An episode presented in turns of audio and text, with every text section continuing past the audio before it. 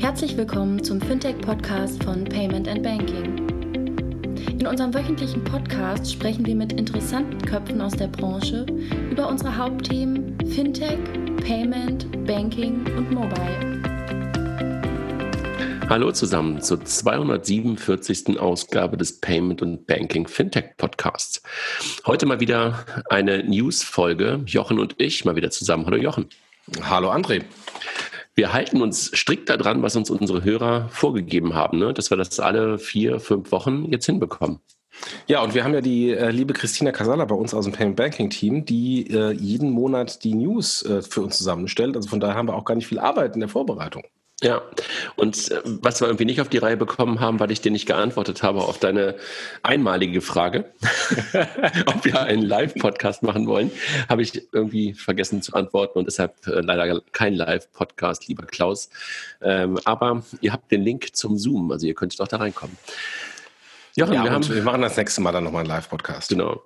Wir haben zwei Sponsoren ähm, und du hast die beim letzten Mal so toll vorgelesen. Also Mastercard kennen wir ja schon länger, sind ja schon länger unser Sponsor, ähm, unterstützen uns ja auch bei den Veranstaltungen und jetzt auch in diesem Jahr wieder im Podcast. Vielen Dank an die Kollegen von Mastercard, aber du hast das so toll gemacht mit den Kollegen von Avato Financial Solutions. Ich möchte, muss das nochmal hören.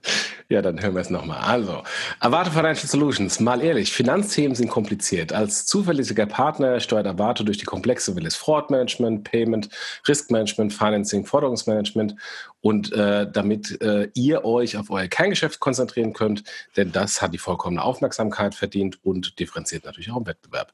Avato Financial Solutions, your backbone for growth. Und für wen sind die jetzt irgendwie geeignet? Wer soll sich jetzt angesprochen fühlen? Äh, Fintechs und, ähm, und auch Banken, letztendlich auch Bankendienstleister. Okay. Das sind die Kollegen, die in Baden-Baden sitzen, glaube ich, ne? die da ursprünglich bei entstanden sind, glaube ich. Ne? Ja, also Avato Financial Solutions sitzt, sitzt äh, in, in Gütersloh, ähm, mhm. aber die ähm, Avato Infoscore, die dazu ja, gehört, die ja, jetzt genau. in Baden-Baden, genau. Okay, okay. Ich bin 100.000 Mal dran vorbeigefahren, als ich meine Frau, die damals in Baden-Baden gearbeitet hat, äh, immer besucht hatte und dann schon immer begrüßt worden von Infoscore. Stimmt, wenn man reinkommt nach Baden-Baden auf der rechten Seite, ne? Auf der linken. Auf der, auf der linken. Rausfahren auf der rechten, aber reinfahren auf der linken. das ist ein bisschen falsch in Erinnerung. Jochen, wir wollen durch die News der Woche durchgehen. Ich habe noch mal ein paar dazugenommen. Ich hab, wir haben die von Christina natürlich dabei, aber ich habe noch mal ein paar dazugenommen, auch weil ähm, auf Twitter auf den Aufruf, dass wir heute einen Podcast machen, auch noch ein paar Fragen kamen und ein paar Hinweise, dass wir ein paar Sachen möglicherweise nochmal beleuchten sollten. Machen wir gerne. Ähm, es stürmt gerade in Deutschland ganz doll da draußen. Deshalb bin ich auch ganz froh, dass wir jetzt hier drin sitzen, im Warmen. Du mit einem Äppler, ich mit einem, ähm, mit einem Tee. Ähm, und das können wir schön über die letzten News sprechen. Ne? So, Achtung, ähm, ich habe nicht nur einen Äppler hier, sondern er macht, einen auf, er macht einen auf Olli, auf Olli Schulz. Aber der, hat, aber der hat gerade gesagt, dass er das schon lange nicht mehr gemacht hat und keinem ist es aufgefallen. Alle beschwerten sich darüber, dass er immer geschmatzt hat und geraucht hat im Podcast. Jetzt macht er das nicht mehr und keinem fällt es auf. Tja. Also Jochen, guten Appetit. Das war jetzt der letzte Chip, verspreche ich. Jetzt musst du kurz auf Mute gehen. Ja, also, genau. Raisin übernimmt das US-amerikanische Choice Financial Solutions. Ähm, der Einstieg für Raisin in den amerikanischen Markt, so wie das klingt, ne? Ja, äh, beeindruckend insgesamt ähm, die ganze Racing-Geschichte ähm, nach der Übernahme der Bank. Ähm, also von daher äh, Hut ab, ähm, was Thomas und, und, das ganze Team da in den letzten Jahren aufgebaut hat. Und, ähm, und sie legen immer noch eins drauf. Also wirklich beeindruckend. Also eine Übernahme, äh, genau, schon mittlerweile die dritte, würde ich sagen. Dritte oder, nee, vierte, ne, dritte? Dritte, glaube ich, mittlerweile. Ne? Also nach der Übernahme von Fair, das war, glaube ich, das erste, was die gemacht haben. Dann die Bank und jetzt das. Ich bin mir nicht sicher, ob sie nochmal irgendwas zwischendurch übernommen hatten, aber mindestens das dritte. Also das sind die, die ich auch im Kopf habe. Ähm, aber ähm, bei denen geht es ja so schnell, äh, da, da, vergisst man es schnell auch wieder. Mhm. Was noch in der, in der News mit drin war, die Christina uns rausgesucht hat, war, dass jetzt auch die erste Sparkasse mit den Kollegen von Racins zusammenarbeitet. Auch das etwas, was man sich, glaube ich, vor hm, zwei Jahren, drei Jahren nicht hätte vorstellen können. Ne?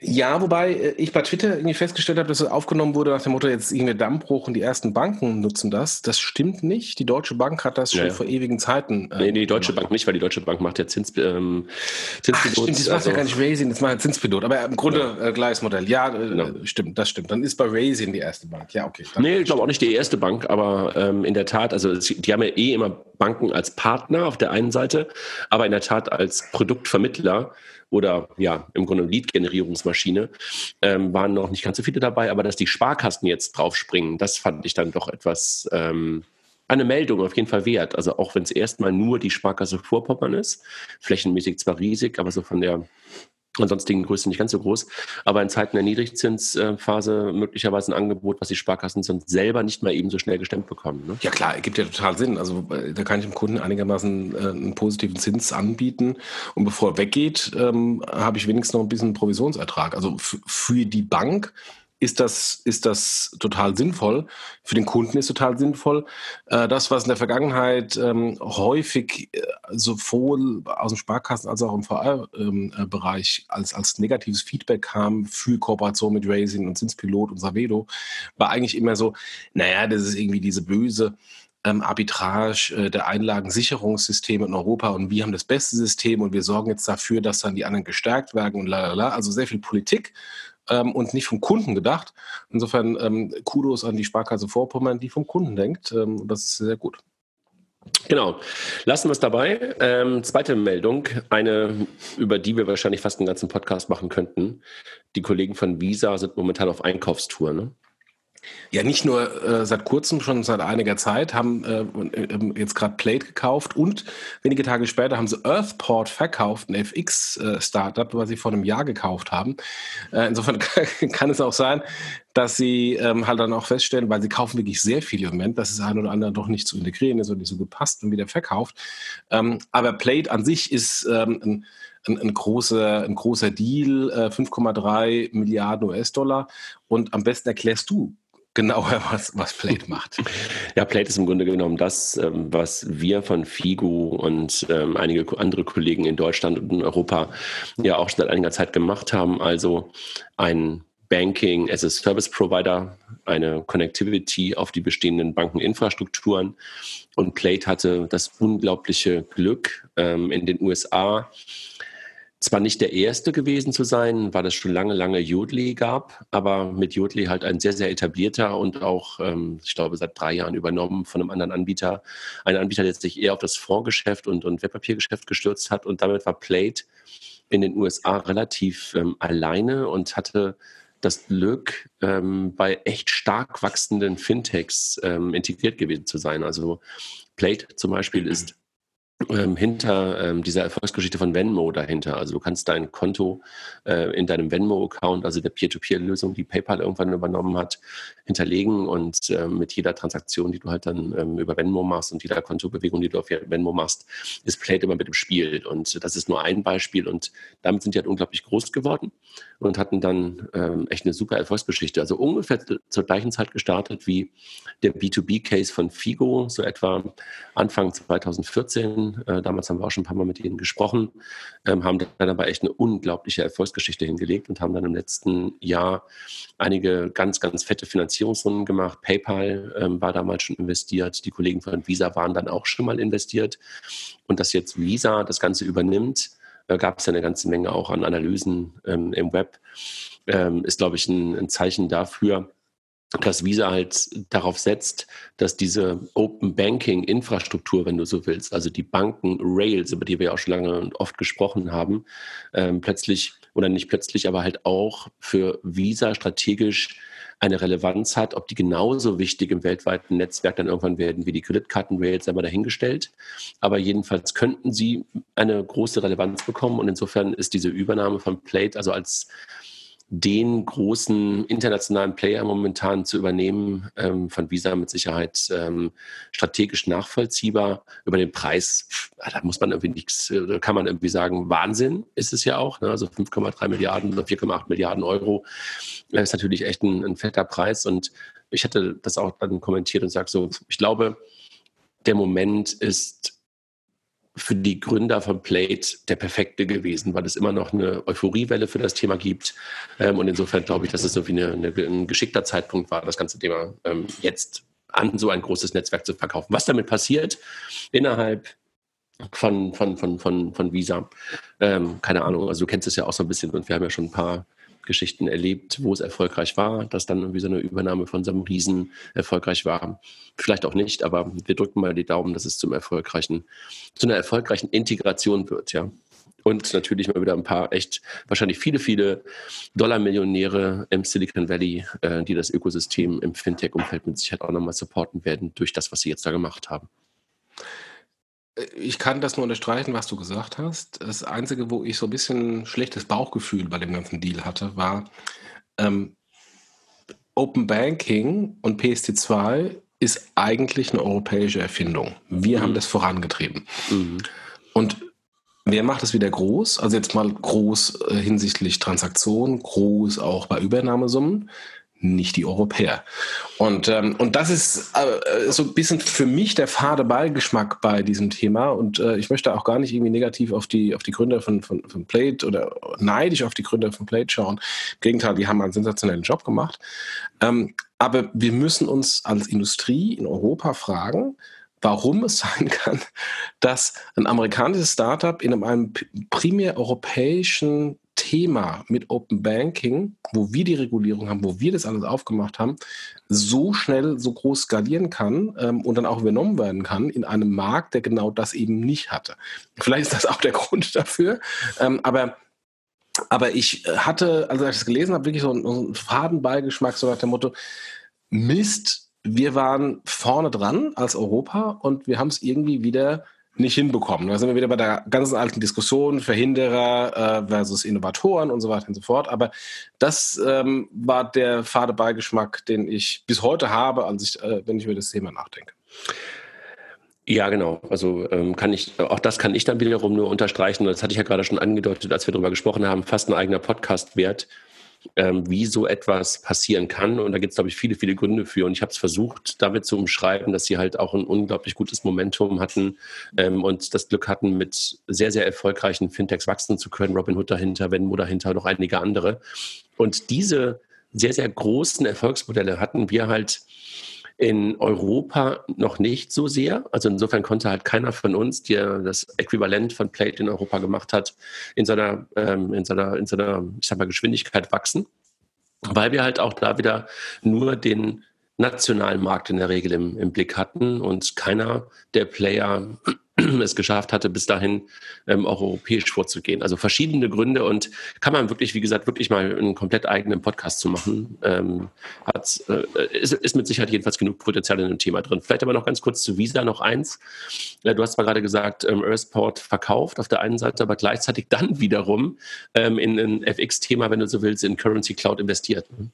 Es stimmt, das, das äh, parallel. Also äh, vielleicht haben wir festgestellt, dass Earthport nicht so gut ist wie Currency Cloud. Currency Cloud zumindest ein europäisches Startup. Äh, Currency Cloud ist ja wohl, muss so dermaßen abgehen. Ne? Also ja. das ist ja, also das habe ich jetzt auch nochmal ähm, verfolgt und ich erinnere mich daran, das war eins der wann war das so, 2011, 2012, als wir alle so angefangen haben, über Fintech nachzudenken, was immer schon so ein Paradebeispiel war.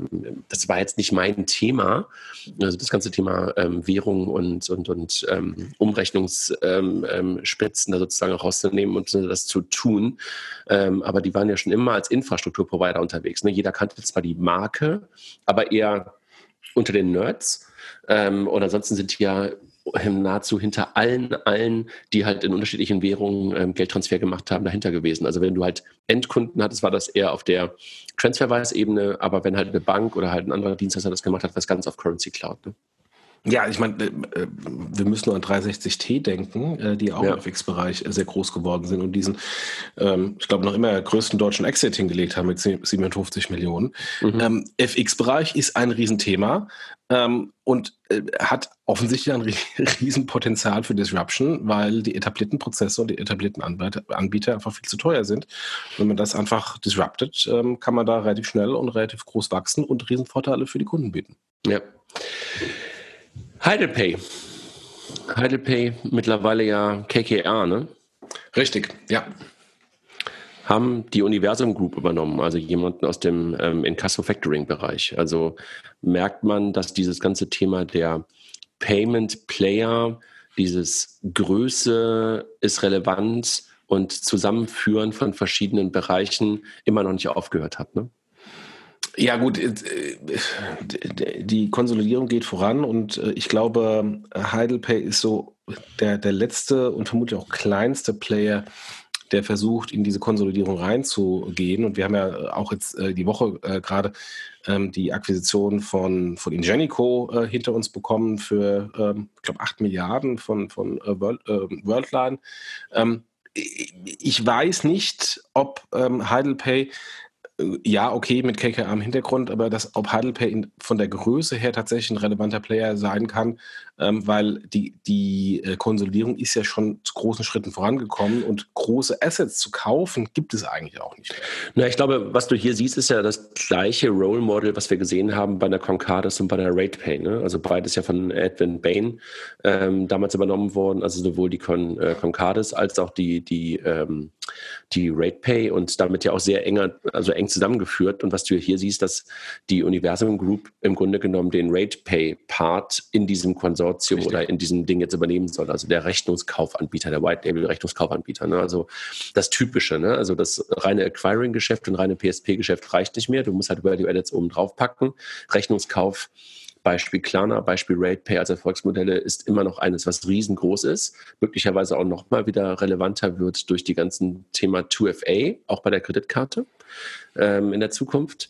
Also insofern ähm, versucht man, glaube ich, gerade dort die Assets sich zusammenzukaufen und daraus was Großes zu machen. Ne? Ja, also äh, macht total Sinn, würde ich auch mal. Die Frage ist nur, wie viele große Assets überhaupt noch verfügbar sind, mhm. ähm, dass man da ein, ein, neues großes Asset generieren kann. Weil der Markt hätte bislang nicht darauf gewartet, dass das äh, KKA in Heidelberg ansteigt und jetzt die Konsolidierung anstößt. Da ist ja schon sehr viel, wie du richtig sagst, ähm, äh, Billpay zu, zu Klarna, RatePay zu, zu Netz, ähm, Concardis. Da ist ja schon sehr viel passiert. Mhm. Ähm, und von daher mal gucken, wie es da, wie es da mit Heidelberg weitergeht. Ja. Dann aber das Thema XPay, also nicht XPay, was man irgendwann so im Gespräch war als ähm, Hashtag DK oder sowas. Es gab ja irgendwie auch schon mal so, so einen Begriff, glaube ich, der irgendwie auch mal benutzt wurde eine Zeit lang, sondern eine Münchner Firma, ne, die jetzt ähm, eine neue Finanzierungsrunde gemacht hat, glaube ich, 8 Millionen aufgenommen hat äh, und die sich konzentriert auf die Herausgabe von Prepaid-Kreditkarten für Firmen. Äh, richtig. Äh, ich wusste nur, als damals dieses XP-Thema aufkam, dass da schon eine äh, Firma gab. Wie groß die ist, keine Ahnung. Ähm, die, ich hatte die vorher noch gar nicht auf dem, auf dem Radar. Ähm, und äh, ja, beeindruckend. Ähm, offensichtlich äh, gibt es da in, in dem PEM-Thema immer noch sehr, sehr viel äh, Fantasie und Volumen, äh, dass dann auch solche Runden finanziert werden. Dahinter steckt Wirecard, ne? also das ist so das typische ähm, äh, Modell. Ne? Also eine Bank steckt dahinter, gibt die Karten aus. Ähm, und ähm, eingestiegen sind unter anderem Christian Angermeier, also kennst du ja äh, wahrscheinlich auch, ne? der da hinter der Fintech Group äh, mitsteckte, bei Deposit Solution mit drin ist und der da mittlerweile reingegangen ist. Ja, klar, klar. Ja. Gut, dazu können wir möglicherweise mit Kilian ausführlicher darüber sprechen. Der wird wahrscheinlich ein bisschen mehr zu wissen. PayDirect, unser allererster Podcast war das damals. Also ich finde äh, diese Überschrift äh, sehr interessant. Neuer Schwung für PayDirect dank neuer Eigentümerstruktur. Ähm, ja, also was ist passiert? Erzähl doch mal ganz kurz, was passiert also, ist. Neuer Schwung würde ich nicht sagen. Was ist passiert? Ähm, eigentlich nichts Neues. Die ähm, kleinen Privatbanken ähm, also die Verein äh, würde ich jetzt sogar mit, mit Anführungszeichen machen, weil da gehört auch eine HVB dazu, aber die, die vielen kleinen Privatbanken, die nicht Deutsche und Commerzbank waren, ähm, haben ihre Beteiligung an PayDirect zurückgegeben. Äh, und das haben sie schon angekündigt oder beziehungsweise gekündigt Anfang 2019. Ähm, und ähm, die Anteile sind jetzt übergegangen auf äh, die Commerzbank und äh, die Deutsche Bank. Also da hängen hinten dran die ING, die Hypovereinsbank, die Santander und viele, viele kleine äh, Privatbanken. Ähm, äh, offiziell wird es draußen verkauft. Jetzt gibt es eine schlankere äh, Eigentümerstruktur und deswegen ist es alles viel einfacher von der Entscheidung ähm, bei PayDirect. Ähm, jetzt würde ich mal würde ich mal äh, groß hinterfragen, ob ähm, die, die, Rolle äh, von kleinen Privatbanken äh, bis hin zu einer Santander und ING tatsächlich so groß war, dass sie ähm, in der Eigentümerstruktur die Entscheidungen von PayDirect verhindert haben. Das ist schon schlimm genug zwischen Sparkassen, äh, Volks- und Raiffeisenbanken, Deutsche Bank und, äh, und Commerzbank. Ähm, ob da die anderen jetzt noch wirklich gebremst haben, würde ich stark verneinen, ähm, aber äh, man muss es ja irgendwie positiv verkaufen. De facto ist es so, also insofern die ähm, äh, Privatbanken sind ausgestiegen, mit Ausnahme Koba und, und, und Däuber, was aus Eigentümerstruktur natürlich kein gutes Zeichen über die Performance von, von PayDirect als Asset ist, aber das haben wir auch im ersten äh, Podcast schon lange diskutiert, nach dem Motto, fragt doch bitte mal eure Investmentbanker, ob die in sowas reinvestieren würden, ja oder nein. Ähm, insofern, die Investmentbanker der Privatbanken mit Ausnahme Deutsche und Commerzbank haben jetzt entschieden, nein. Ähm, und ähm, die Frage, die sich immer noch für mich stellt und die aus meiner Sicht auch noch nicht 100% ganz klar beantwortet ist, wie geht es denn jetzt für die Kunden genau dieser Banken weiter? Können die weiterhin PayDirect nutzen oder nicht? Ähm, ich glaube, die Antwort ist sehr individuell von Bank zu Bank unterschiedlich. Und im Worst Case wird es so sein, ähm, dass einzelne Kunden von einzelnen Banken PayDirect nicht mehr nutzen können. Äh, insofern das alte Versprechen, ähm, dass PayDirect ein Verfahren ist, was von allen Banken in Deutschland genutzt werden kann, was ja ohnehin nie der Fall war, weil eine DKB zum Beispiel auch nie dabei war, wird vermutlich noch mehr verwässert, weil garantiert ein paar Banken sagen, äh, ich steige nicht nur aus als Investor, sondern steige auch aus für meine Endkunden. Können wir mal Christian von Hammel fragen, ähm, wie das wirklich sich auswirkt. Aber möglicherweise kriegen wir auch auf den Podcast die, die Antwort ähm, auf Twitter oder sonst wo, ähm, wie sich das möglicherweise auf Kunden auswirkt. Man kann jetzt auch eine böse Antwort darauf geben, aber äh, müssen wir ja nicht tun. Ja. okay. Du sprichst es auch nicht aus, ich auch nicht. Unsere ja, ich meine, wir müssen ganz realistisch. Wir müssen gucken, wie viele Kunden eine PayDirect hat. Irgendwie irgendwas zwischen zwei und drei Millionen, glaube ich. Ähm, äh, wie viele Kunden äh, im Privatkundenbanking in Deutschland existieren? Keine Ahnung, 80, 90 Millionen. Also wir haben ja irgendwie 100 Millionen Debitkarten. Also das sind die Anzahl Konten.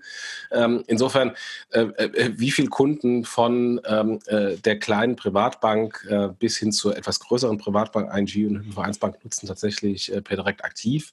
Das wird überschaubar sein. Also da wird der, wird der Schmerz auf beiden, auf allen Seiten es ist halt, dramatisch sein. Es ist halt eher, eher eine Frage eines, ähm, eines Symbols, ne? weil wenn du dich erinnerst, das allererste Institut, was glaube ich damals live war, die ersten Zahlungen gemacht hat, war die HV. War die Vereinsbank, ja. Genau. Und ja. ähm, deshalb ist es natürlich irgendwie schon ein bisschen äh, symbolisch. Ja.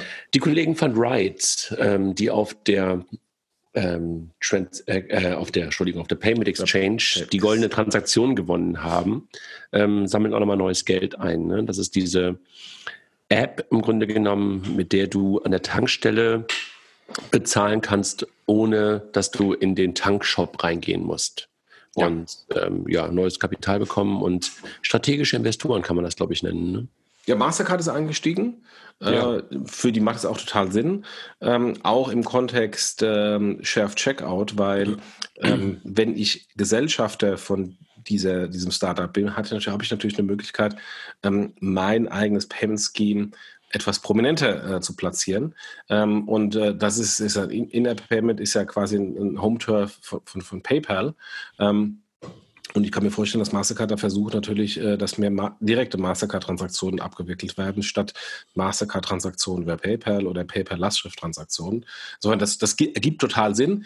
Ähm, auch wenn die Kollegen ähm, da ein tolles Modell haben und, ähm, und auch äh, dieses Payment äh, an, der, an der Zapfsäule propagieren, ähm, ich habe äh, noch nicht 100% die Value Proposition verstanden.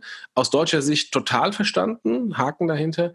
Aus etwas internationalerer Sicht noch nicht, weil ähm, ich etliche Tankstellen kenne, wo ich seit Jahren, also gerade in Luxemburg, wo ich seit Jahren schon ohnehin Kartenakzeptanz an der, an der Zapfsäule habe. Also in Luxemburg bin ich nie in den Laden reingegangen, sondern hat immer nur an der, an der Zapfsäule äh, getankt, äh, beziehungsweise bezahlt und getankt. Ähm, also von daher, die Frage stellt sich natürlich, ähm, wie Europa da positioniert ist und ob tatsächlich dieses App-Payment ähm, in, in manchen Ländern ein Problem löst und manchen Ländern eben kein Problem löst. Aber das müssen wir natürlich als Startup zeigen. Äh, insofern, ich drücke auf jeden Fall die Daumen, weil ich finde, das ist ein cooles Ding, ähm, weil wenn ich nicht was kaufen will, habe ich keine Lust, in diesen komischen Laden zu gehen. Ich glaube, es geht aber auch darum, also wenn ich mir das ein bisschen vorstelle, ist ja, momentan sind es Tankstellen, weil du momentan doch meistens noch ähm, irgendwie Öl kaufst. Ähm, aber das Ganze sieht dann auch mal ein bisschen anders aus, wenn es in der Zukunft darum geht, an Zapfsäulen Strom zu tanken, möglicherweise, äh, die ja dann auch ein bisschen verteilter sind. Vielleicht geht es auch in die Richtung, ne? weil du dann natürlich in irgendeiner Art und Weise dein Auto, weil der zweite Investor, haben wir jetzt gerade noch nicht gesagt, war ein süddeutscher Automobilhersteller, ich glaube mit dem Stern, ähm, der damit investiert hat. Ähm, so hast du natürlich dann plötzlich im Auto möglicherweise sofort eine Zahlungsmöglichkeit für deinen Elektrostrom. Also das kann ich mir auch gut vorstellen, dass es in diese Richtung auch geht. Ja, klar, also man kann da sich sehr, sehr viel vorstellen. Ähm, ähm äh, die, wobei ich weiß nicht, ob die Kollegen von, ähm, äh, von Daimler nicht auch in dem Konsortium mit äh, BMW in diesem Charge Now mit drin sind. Äh, weil im Rahmen dieser Zusammenlegung von ähm, Car2Go und Drive Now gibt es ja noch eine quasi Schwestergesellschaft, dieses Charge Now, was ja auch ein äh, Zahlverfahren an Ladesäulen ähm, ermöglicht. Ähm, äh, da weiß wir die Gesellschaftsstruktur nicht. Ich weiß nicht, weiß ich auch nicht, keine Ahnung. Neue, neue, nächste Meldung, nicht neue Meldung, nächste Meldung. Ich weiß nicht genau, wie man es ausspricht, aber ich würde sagen Quanto, ne? Konto? Ein Konto, das ist ein Q, Konto, Konto, ähm, startet jeweils in Deutschland und hat dafür nochmal eine ganze Menge an Geld eingefangen, äh, eingesammelt. Was ist das? Ist eine Neobank. Eine französische Neobank, ähm, die aber weniger in Richtung der Privatkunden geht, sondern in Richtung Geschäftskunden und Selbstständige. Also dieser Trend, den wir da jetzt mittlerweile schon, boah, ich würde mal sagen, so gute zwei Jahre eigentlich erleben mit Penta, mit Contest und äh, mit First ähm, und einigen anderen, ähm, geht gerade weiter und wird gerade mindestens europäisch. Ähm, liegt, glaube ich, auch in Teilen daran, dass dort noch andere Geschäfts Geschäfte möglich sind, die man im Privatkundenbereich immer weniger machen kann. Also ähm, Stichwort Firmenkreditkarte und Interchange, die dann noch eine andere ist. Ähm, aber die Kollegen gehen jetzt gerade komplett äh, in die Konkurrenz ähm, Richtung Penta. Ähm, und natürlich auch wieder als reine Smartphone-Bank und ähm, haben nochmal echt fettes Funding eingesammelt, haben insgesamt mittlerweile 136 Millionen Euro von Investoren zur Verfügung gestellt bekommen. Bisher erst 20.000 Kunden. Kann man sagen, für einen Endkunden wäre das ganz wenig. Für Geschäftskunden, Gewerbekunden, Firmenkunden ist das auf jeden Fall schon mal eine Anzahl. Ähm, ich weiß nicht genau, wie viele Kunden Penta hat. Ähm, Contest spricht ja nicht über die Anzahl der Kunden. Ich glaube, Holvi hat letzte Woche gesagt, dass sie in Deutschland alleine 20.000 Kunden in, ja, ich glaube, mittlerweile 40.000 total, 20.000 Deutschland. In ja. Deutschland, genau. Ähm, also man merkt, das Thema geht, geht da weiter und man wundert sich ein bisschen, dass die Etablierten an der Stelle sich ähm, gerade schwer tun, die richtigen Antworten darauf zu finden. Ne? Äh, gut, äh, da wundere ich mich jetzt nicht, weil Sie haben sich auch schon schwer getan, Antworten, und da kommen wir, glaube ich, später nochmal drauf, auf Jomo, äh, schwer getan, Antworten auf äh, die Challenger-Banken im Privatkundenbereich äh, zu finden. Und jetzt im Firmenkundenbereich ähm, ist ja noch ein Stück äh, komplexer, weil ähm, die brauchen halt nicht nur ein blödes Konto, das ist ja relativ einfach, sondern die brauchen ja auch Services drumherum. Ähm, also äh, Buchhaltungsservices, äh, Accounting-Services, Steuerservices. Ähm, Reisekostenabrechnungsservices. Ähm, und, ähm, und das ist ja noch äh, Anführungsstrichen viel komplexer als klassische Bank da Schnittstellen zu schaffen und da ähm, das eigentliche nur 15 Konto mit diesen Services anzureichern, äh, im Vergleich zu einem, zu einem Fintech, die ohnehin über APIs nachdenken und ähm, äh, wo auch solche Kooperationen relativ einfach zu gestalten sind. Also von daher wundert mich das nicht, dass, ähm, dass äh, die Etablierten da ähm, zurückhaltend sind. Ähm, die, die Frage, die sich mir hier in dem Kontext stellt, ist genau die gleiche wie auch im, im Retail-Banking. Ähm, werden wir in Europa so viele Challenger-Banken am Ende des Tages haben? Nein. Werden wir so viele Challenger-Banken im, äh, im, im, Corporate Banking oder KMU-Banking haben? Nein, noch mehr, weil äh, da ist ja der Markt noch äh, geringer. Ähm, also von daher mal schauen, äh, wer von den vielen, die da im Moment ähm, äh, losrennen, tatsächlich das Ziel auch erreicht. Naja, und ist, glaube ich, auch eine spannende Frage, die man sich stellen kann, ob man halt auch bestimmte ich sag mal, Nischen, bestimmte Verticals auch nochmal ähm, ganz bestimmt angehen kann. Weil momentan schießen ja alle erstmal auf das Segment KMU und ähm, noch nicht spezieller. Also Contest macht es ein bisschen, ähm, aber ich habe immer sowas im Kopf wie eine Apotheker- und Ärztebank zum Beispiel, die das ja sehr, sehr, sehr, sehr erfolgreich in einem einzigen Vertical gemacht hat. Also sich nur auf die Heilberufe konzentriert hat und dort halt sehr, sehr erfolgreich und groß geworden ist. Ne? Und das kann ich mir ähm, als Challenger halt auch vorstellen, dass du halt sehr, sehr gut in einem bestimmten Bereich sein kannst. Ja, das stimmt. Die Kollegen von H&M machen etwas Rechnungskauf, äh, dehnen das in die USA aus und ich habe am Anfang gedacht, hm, ist da eigentlich, äh, ja, was, was soll's, ja. Aber ich finde daran zwei Dinge interessant. Ich wusste gar nicht, dass H&M an Klarna beteiligt ist. Also das heißt, es ist der Klarna-Rechnungskauf, den H&M dort benutzt. Und was ich wirklich interessant finde, und ich hasse diesen Begriff, aber benutze ihn jetzt trotzdem mal hier, es ist ein Omni-Channel-Angebot. Das heißt, es geht nicht nur um den Online-Kauf, sondern du kannst halt auch am POS Klarna wählen und bis zu 30 Tage später deine Ware bezahlen. Ja, also ähm, keine ich, Raketenwissenschaft, ich weiß. Ah, aber keine Raketenwissenschaft und ich wundere mich nicht. Ähm, also erstmal, dass H&M an Klarna beteiligt war, ähm, wusste ich auch nicht, aber am Ende des Tages auch nicht überraschend. Ähm, die Skandinavier ähm, äh, machen doch immer sehr viel Geschäfte miteinander. Also von daher äh, gerade gerade die Schweden. Äh, Stockholm lässt grüßen. Genau, das ist das dann die Schweden Mafia, äh, kein Wunder. Ähm, aber dieses, dieses Rechnungskauf-Thema, wir sollten uns jetzt nicht irgendwie hinstellen und sagen, auch hier wieder europäische Erfindung und jetzt äh, tun wir den Amerikanern mal zeigen, wo der Hammer hängt. Ähm, äh, als ich noch bei PayPal war, haben wir am Tag nach Lehman oder zwei Tage nach Lehman, ich weiß gar nicht, ähm, angekündigt, Bill Me Later für eine Milliarde zu übernehmen. Was hat Bill Me Later gemacht? Ähm, Rechnungskauf und Ratenfinanzierung, also das, was Klarna in Europa macht und das, was RatePay und viele andere, die dann nach Europa kamen oder gegründet wurden, äh, äh gemacht haben, hatten wir damals 2008, 2009, keine Ahnung, wann, wann war, ähm, schon übernommen, eine Startup, was schon in den USA groß skaliert äh, hatte. Ähm, und insofern, äh, äh, die Amerikaner kennen nicht Open Invoice, aber die kennen Pay Me Later oder Bill Me Later oder was auch immer, ähm, weil sie das auch als Modell von ihren Kreditkarten kennen. Also von daher, das ist jetzt auch für den amerikanischen Markt nichts wirklich Neues. Ähm, und Bill Me Later war nur ein Service von vielen, den es da immer gab. Äh, PayPal hatte auch einen eigenen äh, Service Pay Later von PayPal, der nicht funktionierte. Man hat einfach dann das Startup damals übernommen und, ähm, und quasi die ganzen Leute äh, teilweise sind die, glaube ich, noch heute da, ähm, ins Management integriert und denen dann den Lead ähm, äh, gegeben für diese ganzen äh, Deferred Payment äh, ähm, äh, Produkte. Ähm, also von daher, das ist jetzt auf dem amerikanischen Markt nichts Neues. Ich bin mal gespannt, wie H&M das tatsächlich dann macht. Ob das eine White Label Lösung ist, eine, quasi eine H&M Lösung, proprietär, oder ob das eine, äh, eine breite Lösung ist. Und ähm, bestes Beispiel, Bill Me Later war integriert bei Amazon. Also die sind auch relativ stark bei Amazon gewachsen. Und am Tag der Akquisition hat Amazon Bimilete abgestellt, ähm, weil die, die, alte, die alte Feindschaft zwischen Amazon und eBay dann durchkam, nach dem Motto, es ist eine eBay-Tochter, die jetzt dieses Bimilete übernimmt. Und dann wurde es am, am, nächsten Tag zugemacht. Äh, und seitdem, glaube ich, gab es auch gar kein Pay Later mehr bei Amazon. Aber insofern, das war, das war schon relativ groß ähm, bis hin äh, zu Amazon äh, US. Ich fand es einfach nur interessant, in der Tat. Also viele haben wir, viele haben wir über das Thema Klarna im Online, ähm, in den Online-Stores gesprochen und was sie sonst noch alles machen, Peer-to-Peer -Peer und dergleichen. Aber dass es mittlerweile auch am Point of Sale angekommen ist, ja immer noch der viel größere Markt eigentlich.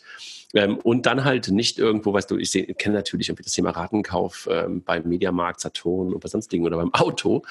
Ähm, aber ähm, beim T-Shirt von 10 Euro ähm, habe ich das bisher wieder nicht so richtig wahrge wahrgenommen und auch nicht so richtig auf der Agenda gehabt. Das hat mich also einfach überrascht, als ich es gelesen habe. Deshalb meinte ich gerade eigentlich nicht wirklich eine Nachricht, aber dann die Kombination, dass Klarna dahinter steckt und H&M daran beteiligt ist und dass es halt in beiden Kanälen stattfindet, fand ich dann doch interessant. Wobei H&M ist auch ein großer Online-Player. Also ich kriege ja, ja, aber, aber das, Pakete. Verstehe versteh wohl, aber hier ist es halt beides und das ja, klar, halt, beides, genau, das, das bemerkenswert. Ja, ja. Jochen, im Dezember haben sich ja ganz viele Bundestagsabgeordnete, ganz viele Funktionäre der Banken äh, dafür gefeiert, ähm, dass man im Grunde genommen eine Lex Apple Pay äh, durch den Bundestag durchgeprügelt hat. November oder Dezember war es ja, glaube ich. Ne? Ähm, jetzt gab es schon eine etwas überraschende Nachricht in der letzten Woche oder vor zwei Wochen, dass die Sparkassen diese neu geöffnete Schnittstelle, also die NFC-Schnittstelle, nicht nutzen werden in absehbarer Zeit, obwohl das eigentlich so schien es jedenfalls, immer der Plan zu sein äh, gewesen ist, dass man halt genau diese Öffnung haben wollte, um die eigenen Karten-Apps, um die eigenen ähm, ACE-Apps sozusagen auch auf NFC zugreifen lassen zu können. Warst du überrascht? Ähm, also ähm, meine Antwort war das Facepalm-Emoji. und, und, das sagt eigentlich alles aus. Also äh, bei dem Thema. Ähm, das musst du jetzt den Menschen erklären. also Facepalm-Emoji ist dieses Emoji, wo man, wo die Hand auf dem Gesicht ist und man dann so denkt, so, oh, wie kann man nur? Ähm, also äh, ich kann, ich kann alles nach, auch alle Zwischenschritte nachvollziehen. Aber das Problem, was ich bei diesem ganzen Prozess sehe, ist, ähm, dass da keinerlei Stringenz in der Strategie bei den Sparkassen ist. So ein bisschen rein die Kartoffeln, raus an Kartoffeln, rein die Kartoffeln, raus aus den Kartoffeln. Also wir bauen erstmal irgendwie unsere HCE-App auf Android und tönen laut, es muss unbedingt ähm, auch auf, Android, auf iOS gehen und die Schnittstellen müssen unbedingt aufgemacht werden und es geht sowieso nur erfolgreich mit ähm, der Girocard, da gab es ja damals diese am Tag der Apple Pay-Kommunikation äh, oder Apple Pay-Einführung in Deutschland gab es ja diese PR-Kommunikation von den Sparkassen, die so unsäglich war, so, so eine beleidigte Leberwurst-Pressemitteilung, die, wenn man die heute nachliest, wo man auch so denkt, so, und was die dann ein Jahr später gemacht haben, ist genau das Gegenteil, was von der Pressemitteilung Forderung drinsteht. Ähm, dann haben sie wahnsinnig gelobbyt für, für, diese, für diese Öffnung äh, der NFC-Schnittstelle und ich bin auch, auch wenn ich glaube, ich, wenn es handwerklich, und da haben die Kollegen von Pay, äh, Paytech Talk ähm, äh, ja auch einen sehr, sehr guten Podcast und auch ähm, inhaltlich sehr gut drüber geschrieben, dass es handwerklich, das Gesetz handwerklich einfach schlecht gemacht ist. Ähm, auch wenn ich das inhaltlich eigentlich ganz gut finde, dass man äh, versucht, Apple da ähm, in die Schranken zu weisen und diese Schnittstellen in irgendeiner Weise zu öffnen. Level ähm, Playing ähm, Field, ne? genau, Level Playing Field. Ähm, auch wenn es am Ende des Tages aus meiner Sicht eher den Amazons und den PayPals hilft, aber das mal beiseite. Aber dass das geöffnet wurde, finde ich gar nicht so schlecht. Ähm, aber jetzt, nachdem dann groß getönt wurde, groß Lobbying gemacht wurde und die Sparkassen jetzt dann tatsächlich Apple Pay gelauncht hat, dieser Rückzug, ähm, wäre ich, wäre ich Duncan Olby von Apple Pay. der äh, Ex-Kollege von mir, mein Peer auf der PayPal-Seite äh, für Financial Products, äh, der dann irgendwann zu Visa gegangen ist, von Visa zu Apple und der jetzt bei Apple für Apple Pay global zuständig ist, mit Ausnahme USA. Ich würde mich, glaube ich, vor Lachen nicht mehr einkommen, weil es ist unglaublich, ähm, wie wie die Sparkassen hier vor diesem großen Player Apple eingeknickt sind. So, und, und das ist eigentlich das, wo man sagt, so dieses Facepalm-Emoji, wie, wie kann man nur? Ähm, also äh, diese, diese Strategie, die sich alle drei Monate zu ändern scheint im Zahlungsverkehr, im mobilen Zahlungsverkehr, das ist das Schlimme. Ähm, und ob jetzt man A oder Z sagt, das ist auch vollkommen egal, kann man auch darüber diskutieren. Aber wenn ich mal eine Strategie habe, dann bitte exekuten und dabei bleiben und nicht irgendwie beim ersten Lüftchen umfallen. Everything said. also, äh, ja. Ich glaube, wenn man nur eins noch dazu, ich glaube, man kann sich halt auch, man, man, man kann kaum besser Porzellan zerschlagen. Ja. Gut. Du hattest noch einen schönen Tweet ähm, zum nächsten Thema. Ähm, also ich, ich führe mal durch die News durch, wie wir, glaube ich, gerade hier merken. Ne? Ähm. Ja, du bist ja der Host. es gab einen Zalando-Moment im Banking, wie, wie du ihn genannt hast. Ja, ja, also N26 hat 5 Millionen äh, Kunden, auch wenn die 5 Millionen Kunden ähm, nicht 5 Millionen aktive Kunden sind, ja, ja, ja. Ähm, auch wenn ähm, die 5 Millionen Kunden noch mit großen Verlusten akquiriert werden, auch, ja, ja, ja. Ähm, aber ähm, Zalando schafft es tatsächlich, beeindruckende Erträge aus diesen Pi mal Daumen eine Nicht Million Akt, äh, sorry, N26 schafft es, äh, beeindruckende Revenues zu generieren aus diesen Pi mal Daumen eine Million tatsächlich aktiven Kunden. Ähm, und das habe ich dann äh, im Grunde als den Zalando-Moment äh, dargestellt, weil äh, bei Zalando war genau das Gleiche. Da hat äh, Gott in der Welt sich drüber ausgelassen und gelästert. Es ist unmöglich, ähm, ein, ein, profitables Versandgeschäft zu generieren bei einer Retourenquote von 50 Prozent mit Schuhen, genau. So, und Zalando hat es allen gezeigt. Es ist möglich, profitabel einen Versandhandel zu generieren mit einer Retourenquote von 50 Prozent. Und, so, und IPO. IPO und IPO und dann auch voll profitabel, nicht mehr auf Kundenbasis profitabel etc. etc. Und das ist aus meiner Sicht der erste Zalando-Moment in N26 herbeigeführt hat, indem es gezeigt hat, wir können Geld verdienen, wir haben ein Geschäftsmodell. Das, was ich auch seit Jahren sage, das Geschäftsmodell von N26 ist genau das gleiche Geschäftsmodell wie von allen Direktbanken. Warum sagen alle, N26 hätte kein Geschäftsmodell? Und, ähm, und der nächste Zalando-Moment, der kommen wird, ist, wenn Zalando, äh, Quatsch, wenn N26 ähm, auf Gruppenebene profitabel ist. Ähm, und, äh, und der wird früher oder später kommen, genauso wie er bei Zalando kam.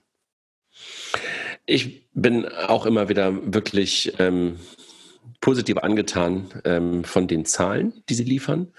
Ähm, ich habe gerade gestern äh, gemerkt, dass ich funktional an der einen oder anderen Stelle sage, so, boah, es könnte mal wieder was kommen.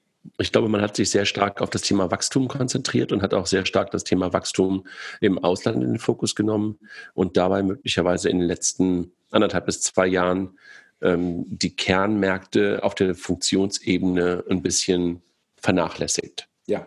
Das fällt mir so auf, wenn ich, wenn ich in die App reingucke und wenn ich da etwas machen möchte.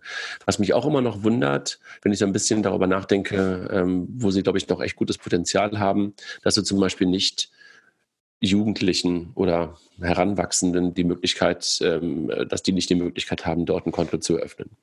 Finde ich eigentlich für so eine, für diese Art der Bank eigentlich ähm, fast ein, ein, ein Must-Have. Aber wahrscheinlich hat es äh, prozessual eine ganze Menge Folgen, weil du dann die Eltern identifizieren und dergleichen mehr. Also das heißt, ähm, das wahrscheinlich irgendwie, gibt es gute Gründe für das nicht zu tun. Trotzdem denke ich, das sind so ein paar Sachen. Aber äh, ich bin völlig bei dir. Auch da wieder und da hast du nahezu alles gesagt und ich glaube, wir werden uns irgendwann daran erinnern, an diesen, an diesen Moment. Ähm, und das ist ja, genau wie du es gerade gesagt hast, bei Zalando war das lange Zeit so, dass man auch gesagt hat, das kann nicht funktionieren. Dann hat man irgendwann gesagt, hm, jetzt sind sie so groß, jetzt sind sie zu spät, um übernommen zu werden. Da hat man sich immer gedacht, wer könnte das überhaupt noch übernehmen? Und plötzlich war der IPO da. Und ähm, das ist ja das, was äh, Valentin äh, ja auch immer wieder sagt. Also für die steht das Thema IPO ja durchaus irgendwann auch im Raum. Und das glaube ich halt auch. Also N26 wird, ähm, ich glaube, wenn nicht irgendwie ganz, ganz viele komische Sachen passieren, wahrscheinlich irgendwann IPO-ready sein. Ob sie es dann tun, ist eine andere Frage. Aber die Readiness werden sie, glaube ich, irgendwann erreichen. Und, ja. nicht, und noch nicht mal so lange hin. Ja, und ähm, Jetzt ist natürlich, äh, können wir besserwissermäßig sagen, guck mal hier und ähm, äh, da fehlen die und die dort Features. Ja, ähm, auch das ähm, sagen natürlich auch der ein oder andere Banker, um irgendwie doch wieder das Haar in der Suppe zu finden.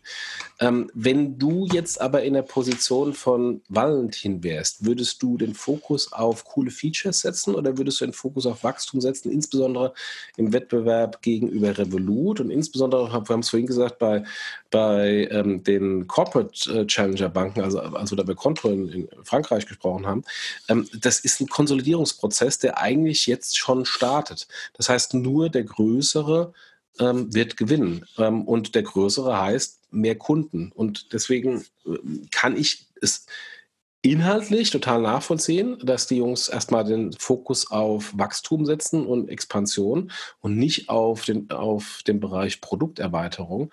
Auch wenn es natürlich den einen oder anderen in Deutschland, wo wir zuallererst äh, gestartet sind, ähm, vielleicht auch ein bisschen langweilt, was das Konto mittlerweile kann oder auch nicht kann. Ich glaube, strategisch hast du völlig recht.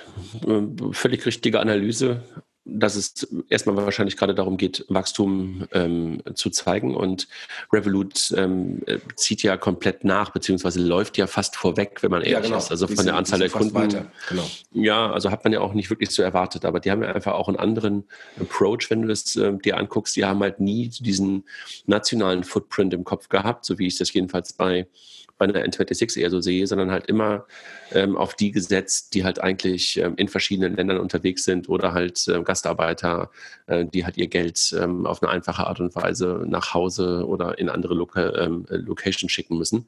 So jedenfalls verstehe ich es die ganze Zeit und sehr, sehr stark dieses Währungsthema halt auch im Kopf gehabt. Und insofern ist da, glaube ich, ähm, ein etwas anderer Ansatz und äh, die wachsen halt irgendwie unglaublich.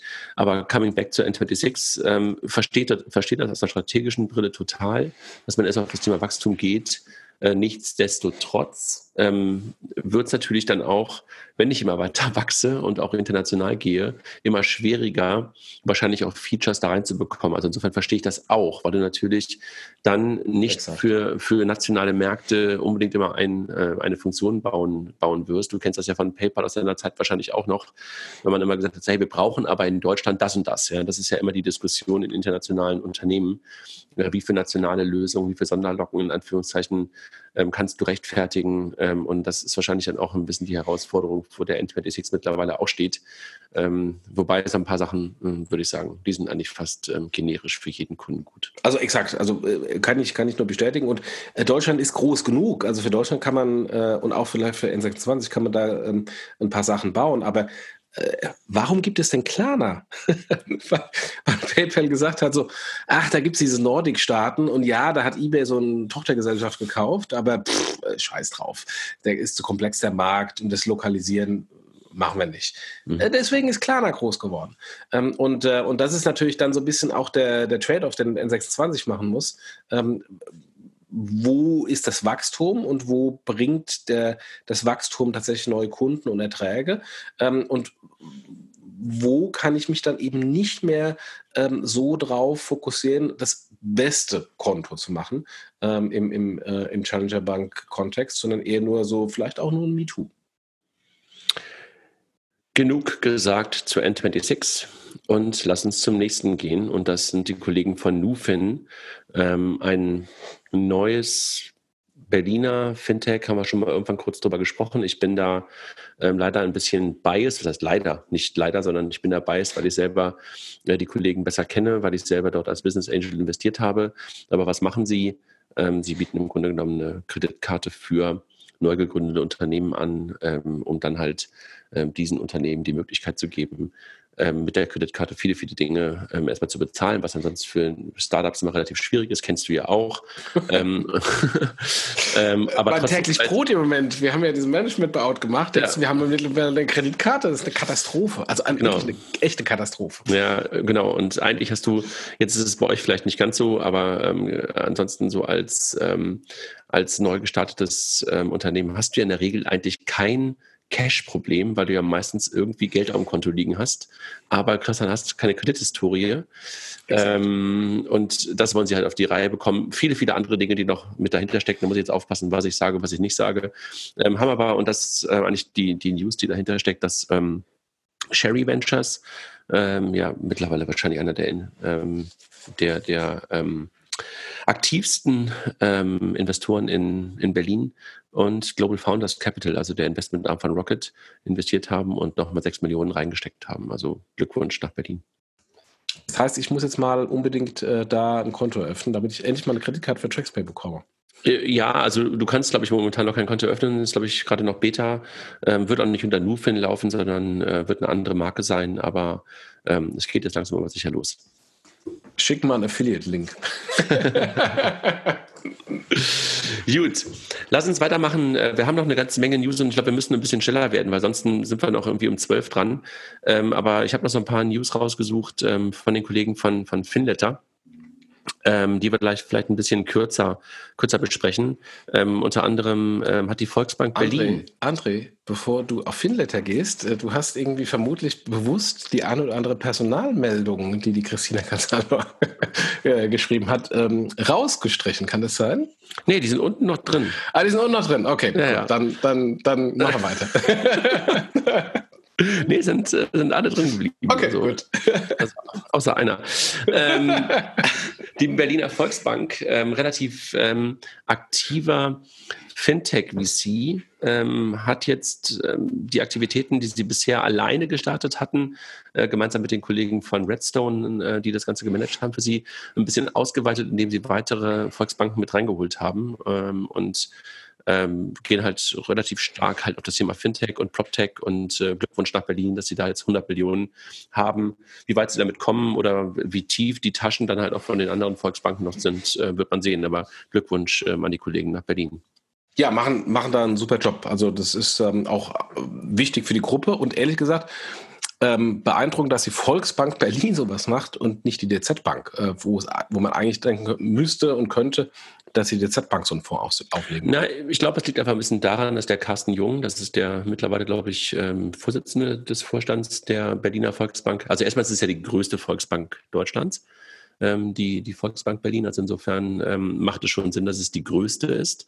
Und dann haben die natürlich ähm, mit Berlin vor der Tür, sehen die halt tagtäglich im Grunde genommen, was da passiert. Ähm, das kann man sagen, das müsste die, müsste die DZ-Bank eigentlich auch, weil sie ja nun mal auch in der, in der Bankenmetropole sitzt.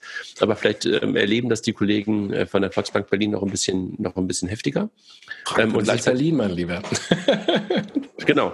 Äh, wie wir immer wieder auch feststellen, wenn, wenn, wir unsere Konferenzen ja dann äh, in, in, Hessen machen und trotzdem keiner von den Honoratioren, Honorat, sagt man das? Honoration, äh, ja, du weißt, was ich meine, ähm, der Stadt oder des Landes, und wir festgestellt haben, dass wir relativ viel Fintech in die, in die Region gebracht haben. Egal. Ähm, nee, nicht egal, aber ähm, ein anderes Thema. Ja, Traum. Ja, aber, genau. ähm, aber das ist, glaube ich, echt gut. Und der, und der Carsten Jung, wie gesagt, ähm, hat das Thema schon länger auf der Agenda. Ich kann mich daran erinnern, dass ich, glaube ich, schon in 2012 mal irgendwann ähm, witzigerweise im Soho-Haus äh, in einer Runde zusammensaß, wo er ähm, von einem Investmentbanker ähm, sozusagen geführt eine ganze Menge Fintechs kennengelernt hat. Also der hat es damals schon interessiert, da war er noch nicht im Vorstand. Äh, da hat er es aber schon getrieben, so aus einer Beteiligungsbrille heraus. Also insofern, äh, das ist, glaube ich, die Begründung dafür, warum die Kollegen das halt vorantreiben. Okay. Die Commerzbank will die M-Bank ins Ausland verkaufen.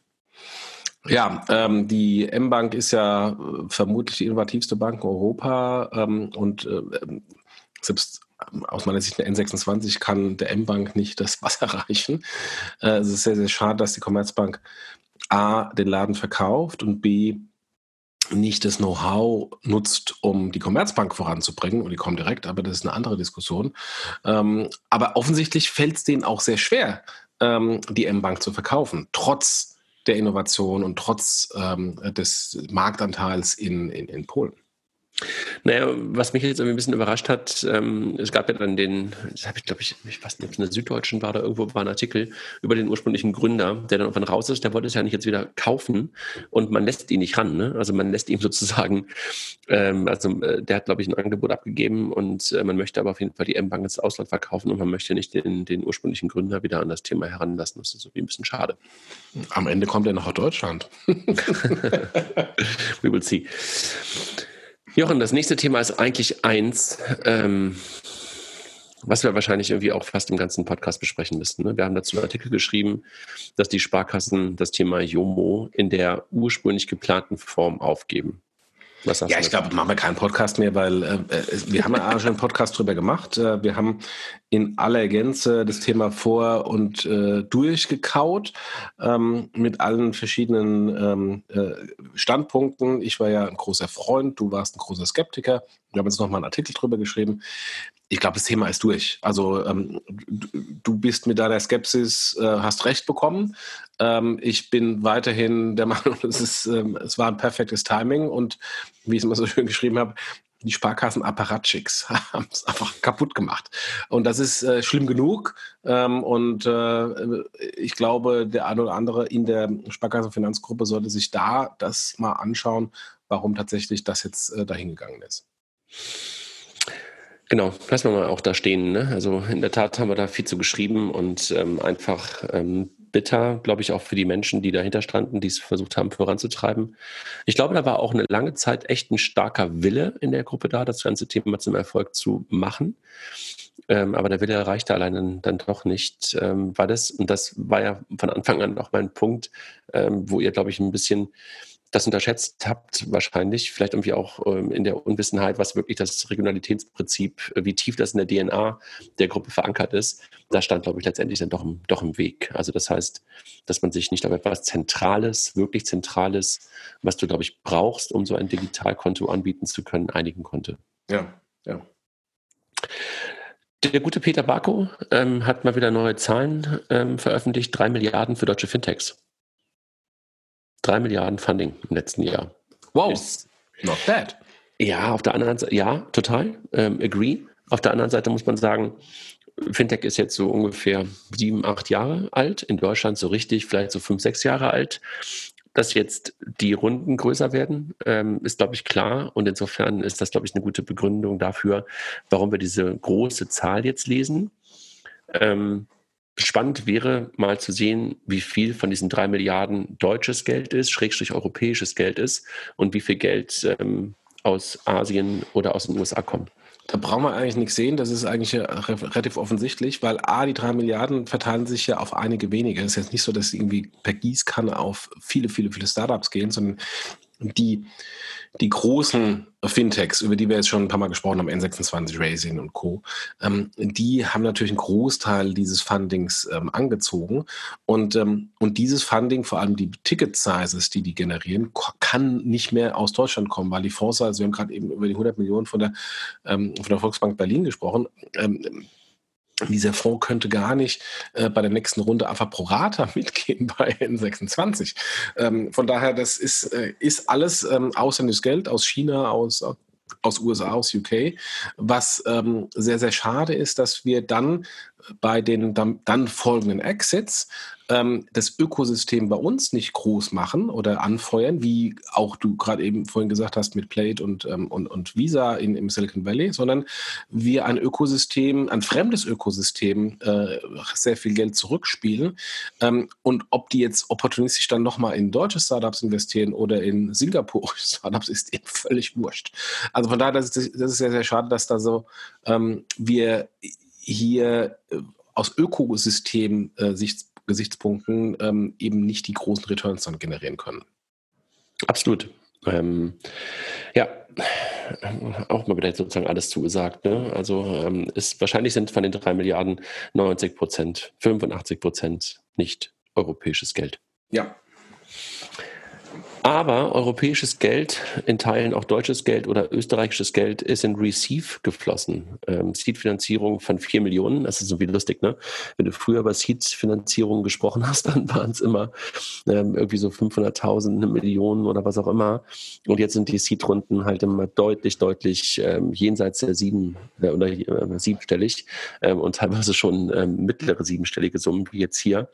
Ähm, liegt aber mit Sicherheit auch daran, dass das Team, das Gründerteam mit Paul Hall und mit, ähm, äh, ach scheiße, jetzt habe ich gerade seinen Namen vergessen. Ähm, einfach auch ein sehr, sehr erfahrenes ist, ähm, über lange, lange Zeit ähm, für Otto ähm, den Inkubator ähm, betreut hat und gemacht hat ähm, und davor halt auch schon als VCs unterwegs waren. Also Paul war lange Zeit hier bei Neuhaus Partners und gehen jetzt wirklich mal richtig äh, ins unternehmerische Risiko und gehen in, in, in den Bereich halt sozusagen ähm, auch der, also Receive, wie, wie das Wort so ein bisschen ähm, erahnen lässt, geht um das Thema Rechnung und, und, und ähm, sozusagen Inkasso-Branche. Ja. Mango. Auch ein Markt, der im Moment sehr stark umkämpft ist. Es gibt ja etliche Inkasso-Fintech-Startups. So, der, der Kollege heißt Michael. Jetzt ist es mir eingefallen, ohne dass ich gegoogelt habe. Also Michael Backes und, und Paul Josefak, die das ganze Thema halt vorantreiben. Aus Hamburg heraus. Freut mich, dass hier ein Hamburger Fintech mal wieder unterwegs ist. Mit einer guten Finanzierungsrunde und guten ähm, Investoren dahinter. Die Kollegen von Auto 1 haben im letzten Jahr mal irgendwann auch eine Auto-Fintech oder Auto 1 Fintech, glaube ich, gegründet. Und äh, jetzt kam heraus, dass äh, sie damals sehr, oder das kam damals schon raus, aber jetzt kam heraus, dass diese sehr bekannten Gründer, die man geholt hat, mittlerweile das Unternehmen verlassen haben und jetzt irgendwie auch nicht mehr so richtig klar ist, was sie da eigentlich ähm, gemacht haben. Also da waren halt ähm, zwei ehemalige Tesla-Manager an Bord geholt worden ähm, und ähm, keiner spricht jetzt irgendwie darüber, warum sie nicht mehr da sind. Da ging es eigentlich um das Thema, äh, was ja total nahe liegt bei Auto 1. Also Auto 1, wer das nicht kennt, das sind die Kollegen, die ähm, wir kaufen dein Auto äh, machen und da geht es ja dann auch immer um das Thema Finanzierung. Ähm, und das dann irgendwie auch ähm, ins eigene Haus zu holen, macht natürlich total Sinn. Ähm, aber scheinbar war das dann irgendwie mit dem Personalien nicht ganz so erfolgreich. Ich habe von dem Fintech selber, also Auto 1 Fintech, auch jetzt noch nicht wirklich wieder so richtig was gehört. Also müsste man vielleicht mal ein bisschen tiefer reingucken. Weißt du? Ja, beim äh, Vorsicht, Vorsicht an der Bahnsteigkante, das äh, Thema äh, Finanzierung, Autofinanzierung hat auch sehr große Risiken. Äh, die Kollegen von der Fidor Bank haben sich äh, bevor sie verkauft wurden an die ähm, Credit Mutual, glaube ich, die sind aber da eingestiegen, ähm, in UK massiv verspekuliert ähm, in der Autofinanzierung da wahnsinnige Risiken eingekauft. Also es ist jetzt kein, kein Bereich, der so No-Brainer ist. Nee, mit Sicherheit kein No-Brainer, aber wenn du halt ähm, sagst, wir kaufen dein Auto, wir kaufen jedes Auto, spielt das Thema Finanzierung ja eine unglaublich wichtige Rolle. Absolut, absolut, genau. Und deshalb macht es ja total Sinn, das irgendwie auch möglicherweise in, zu internalisieren, ja. ähm, ob du dann trotzdem noch andere Banken dafür holst, die die Rückfinanzierung machen oder die Rückfinanzierung, Quatsch, oder was, was ich meine, die dahinter liegende Finanzierung übernehmen, ist ein anderes Thema. Ähm, aber ähm, scheinbar gab es da ein bisschen Probleme mit den, mit den Menschen, die es halt eigentlich machen sollten. Ja. Auch nichts Ungewöhnliches. Die Kollegen von Wirecard ähm, haben mal wieder ein paar Themen in Singapur, ähm, aber das kann man, glaube ich, auch immer der, der allgemeinen Wirtschaftspresse Tag für Tag nahezu entnehmen. Diesmal geht es um Lizenzen, die man äh, scheinbar in, in, in, Singapur nicht hat, ähm, aber wird natürlich wieder typischerweise so kommentiert. Kein Problem, holen wir uns und dann ist wieder alles gut. Aber der Kurs rutscht ein wenig. Ja, das ist natürlich, die Wirecard ist im Moment angeschossen. Also ich kann auch aus der PayPal-Brille ein paar Mal sagen, dass äh, wir die eine oder andere Lizenzprobleme dem einen oder anderen Land gehabt haben. Ähm, das ist natürlich nur nicht so öffentlich wahrgenommen worden. Und Wirecard steht natürlich aufgrund der Historie unter einem sehr, sehr großen Fokus, wo dann so eine Kleinigkeit dann relativ schnell groß werden kann. Ähm, mhm. Aber also eine einfache Lizenz ist kein Rocket Science. Zur Not übernehme ich irgendein Startup, was so eine Lizenz hat. Also von daher, das. Genau, ich, Punkt. Ich, weiter. Wir müssen genau. schneller durch die News, genau. sonst, wie gesagt, wird es irgendwie echt unglaublich schwer. Revolut, haben wir vorhin schon drüber gesprochen. Nochmal 500 Millionen, aber dieses Mal, glaube ich, nicht Eigenkapital, sondern, glaube ich, war, ich glaube, es war ein Debt, ne? Äh, äh, keine Ahnung, ich habe nur die Überschrift gelesen. Ähm, es macht auch Sinn, zum gewissen Zeitpunkt natürlich aus Sicht der Gründer die Verwässerung nicht mehr ganz so stark zu halten und deswegen dann eher äh, Fremdkapital reinzunehmen. Statt ja, nee, ist, nee, ist glaube ich doch Eigenkapital, weil nämlich die äh, Bewertung auf 5,5 Milliarden gestiegen ist. Dann wird es okay. doch äh, eine neue Bewertung gegeben haben, also 5,5 Milliarden äh, bewertet. wie, viel, wie ist die Marktkapitalisierung der Deutschen Bank im Moment? 10, 15? Ich weiß es nicht. Keine Zahl, die für mich irgendwie relevant ist. Ja, aber es ist äh, so langsam kommen, kommen auch die Challenger-Banken jetzt dann auf das Niveau von der einen oder anderen großen Bank. Ja, ähm, in der Tat. Ich guck mal. Was hältst, du, was hältst du von dem Merch von Worldline und ähm, Ingenico? Äh, ich liebe es, weil ich äh, vor ungefähr genau einem Jahr äh, Ingenico-Aktien gekauft habe ähm, und die sich jetzt mehr als verdoppelt haben. Ähm, und äh, das Einzige, wo ich sagen würde, Idioten, warum habt ihr es nicht vor einem Jahr gemacht? Weil äh, ich habe damals Ingenico-Aktien gekauft, weil ich gesagt habe, das war das eine Marktkapitalisierung von zwei Milliarden. Wie kann das denn sein, dass Ingenico so eine niedrige Marktkapitalisierung hat? Ich weiß ähm, das. Und, hast du das und alleine deswegen habe ich gekauft. Ich habe nichts anderes angeguckt, aber die Marktkapitalisierung war so niedrig, ist ein Must-Have. Ähm, und ähm, äh, ja, das wieder eine französische Lösung ist auch fast wieder normal, aber ähm, also äh, ergibt total Sinn in der auch schon angesprochenen Konsolidierung und für mich persönlich auf jeden Fall auch. Was hat das für eine deutsche Auswirkung? Also äh, jetzt sind die Sparkassen irgendwo so ein kleiner Shareholder in dem, in dem gemergten Ding, ne? Ja, also das ist, das ist ja die, äh, das, das Kurioseste. Ähm, die Sparkassen haben ja ihre äh, äh, Tochter BS Pay One gehabt, die sie eigentlich äh, ähm, mit dem externen Investor ausstatten wollte und da die Mehrheit haben wollten. Aus der Mehrheit ist dann irgendwie ein Minderheitsgesellschafter geworden, also 49, 51 mit, mit Ingenico und jetzt Worldline drin, jetzt haben sie nur noch 40 Prozent. Ähm, und ähm, von daher, ähm, ja, sie sind jetzt äh, beteiligt an einem attraktiven internationalen Payment Player, insofern so weit, so gut. Ähm, aber die, die, die, strategische Komponente sehe ich da nicht mehr, vor allem im Kontext, wenn ich jetzt äh, Sparkasse bin äh, und irgendwelche Sparkassenprodukte verkaufen möchte, sei es Girocard, sei es äh, PayDirect, ähm, habe ich natürlich kaum mehr ein Mitspracherecht. Also ich habe mir eigentlich einen Absatzkanal dadurch kaputt gemacht, weil äh, irgendjemand in Paris äh, interessiert sich in feuchten Kehricht äh, für ein nationales deutsches Payment-Verfahren, wenn da nicht ein Business Case dahinter ist. Übrigens, damit, Deutsche Bank Marktkapitalisierung 9,6 Millionen äh, Milliarden. Damit, äh, damit, hast du aber eigentlich gerade etwas gesagt. Ähm, das muss man aber noch ein bisschen sich auf der Zunge zergehen lassen. Du hast gerade davon gesprochen, dass BS Pay One jetzt eigentlich erstmal nicht mehr da ist, ne? also durch diese Übernahme. Ähm, und du sagst, dass damit auch der, der Vertriebskanal für diese Payment Schemes ein Stück weit jedenfalls ähm, schlechter genutzt werden können. Welchen Acquirer, welchen Vertriebskanal siehst du denn momentan denn noch für nationale Payment Schemes in Deutschland, wo du wirklich Relevanz hast? Äh, genau, das ist das Problem. Genau, das ist das Problem. Die, die, die Volksbanken haben ihren VR-Payment, das ist ja ist noch in-house, äh, aber sonst gibt es kein PSP da draußen mehr, äh, der in Bank Kontrolle ist. Acquirer ähm, oder PSP? Was meinst du? PSP als auch Acquirer. Mhm. Ähm, und der in irgendeiner Weise die ähm, nationalen Bankverfahren äh, vermarkten kann. Mhm. Ähm, Konsequenz, und das haben wir ja auch bei, bei PayDirect rauf und runter diskutiert, die Konsequenz ist, ähm, es kann eigentlich nur sein, dass ähm, ein separater eigener Vertrieb aufgebaut werden muss, was ja bei PayDirect, glaube ich, im Moment passiert, der quasi PayDirect verkauft, macht auch, äh, oder ergibt auch total Sinn, äh, weil die können nicht irgendwie sagen, das ist schwierig zu verkaufen, dann lass es mal lieber. Aber das ist, ähm, ist ein Dilemma, äh, in das sich Banken selbst mal reinmanövriert haben, weil sie eben äh, aus allen ihren Assets ausgestiegen sind und jetzt natürlich das Problem haben, dass sie den Zugang zum Markt nicht mehr haben.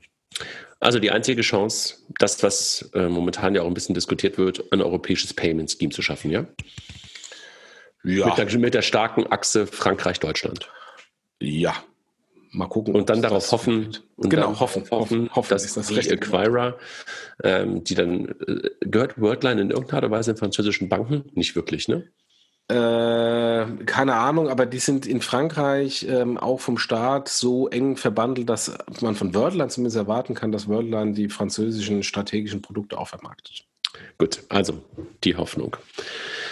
Klarna launcht in Australien. Das nur so ein ganz kurzer, ähm, eine Bemerkung am Rande, will nur oder zeigt nur, geht in alle Richtungen. Ne? Also wir haben gerade über USA gesprochen und Klarna, wir haben äh, Klarna jetzt ein paar Mal schon erwähnt und jetzt auch noch mal ähm, ganz weit in Richtung Südosten. Auch da ist Klarna mittlerweile ähm, unterwegs.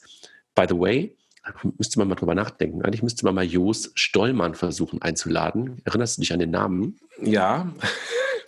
Ne, also der ist Schatten, der größte PSP in Australien. Äh, nicht nur PSP, sondern er hat ein eigenes Payment Scheme eigentlich geschaffen mit Tyro. Ja. Ja. Also im Grunde genommen die Girocard für Australien geschaffen. Ja, ne? Und das, äh, ich weiß nicht, ob du das weißt, ähm, er war ja damals auf Weltreise, nachdem er dann seine eigene Firma damals verkauft hat, dann der Schattenminister unter Schröder war und dann irgendwie dann doch keinen Bock hatte, dann auf Weltreise gegangen ist mit seiner Familie ähm, und dann irgendwie in Australien hängen geblieben ist und dann dort Tyro gegründet hat. Ja, ich hatte, ich hatte mal eine Anfrage vom Headhunter, CPO von dem Laden zu werden. Und dann habe ich nur geantwortet, das ist ja nett, aber Australien ist ein bisschen weit weg. Und dann hieß es, also, wir haben aber einen deutschen CEO. Und ich so, ja, trotzdem aber, ist weit also, weg. Also, wer, wer Jos Dollmann kennt oder möglicherweise irgendwie Kontakte hat oder den Podcast hört ähm, und uns möglicherweise da einen Kontakt machen kann ähm, und wir ihn möglicherweise dann mal mit dieser Erfolgsgeschichte auf eine der nächsten Konferenzen bekommen können, würden wir uns darüber freuen. Ich kann ja mal versuchen, rauszufinden, wer, wer, wer Headhunter damals war. Schon länger her. Wollte ich gerade sagen. So, die Kollegen von Mastercard und Pleo bringen eine Firmenkreditkarte raus. Wir hatten das Thema gerade schon bei Quanto, dass das Thema Firmenkreditkarte gerade echt ein heißer Scheiß ist. Und äh, Mastercard und Visa versuchen natürlich beide, sich da strategisch zu positionieren. Pleo kommen ursprünglich auch aus Skandinavien sind schon länger auch unterwegs ähm, in UK, aber vor allen Dingen auch stark in Skandinavien. Geht darum, dass du halt deine Reisekosten in kleinen, mittleren und auch langsam aber sicher größeren Firmen geschickter, besser ähm, gehandelt bekommst, also Tools zum Thema Reisekostenmanagement und das basierend auf einer bis vor kurzem noch Prepaid-Kreditkarte und jetzt kommt eine richtige Kreditkarte daraus. In Deutschland ist der Counterpart äh, Circular, äh, die äh, sehr eng mit Visa sind, by the way. Genau, und Nufin, über die wir gerade auch schon mal gesprochen haben, in die gleiche Richtung geht. Ja. Ja, und ähm, mal sehen, was daraus wird. Ähm, Pleo jetzt auch mittlerweile in Deutschland. Ich glaube jetzt auch mit einer, mit einer deutschen Country, mit einem deutschen Country Head, einer Dame, glaube ich. Ähm, auch, glaube ich, natürlich in Berlin. Ähm, mal gucken, ähm, wer sich da durchsetzt. Also da sind wir dann in so einem Bereich, ich hatte ja vorhin gesagt, vielleicht gibt es in diesem Umfeld dann auch nochmal so äh, vertikale Spezialisierungen. Ähm, das finde ich so ein Stück weit ähm, keine vertikale, sondern eher eine horizontale Spezialisierung. Aber auch da äh, geht man dann erstmal ganz speziell auf eine Sache, die man halt unglaublich gut glaubt zu machen oder hoffentlich macht aus deren Perspektive. Und dann kann man natürlich gucken, wie man nach, ähm, ein bisschen nach oben geht, nach unten geht ähm, in, der, in der Wertschöpfungskette. Und das tun sie jetzt gerade mit der erweiterten Karte, die dann nicht mehr eine Prepaid, sondern halt mittlerweile eine echte Kreditkarte ist. Ne? Ja. Ich habe heute Sprechperlen zwischendurch. Ja, alles gut. es gibt einen Versicherungsmarktplatz in den USA, der 100 Millionen US-Dollar bekommt. Ich weiß nicht, warum diese News hier drin ist. So sei es. Also sozusagen so etwas wie ähm, äh, Check24, würde ich sagen. Ne? Ja.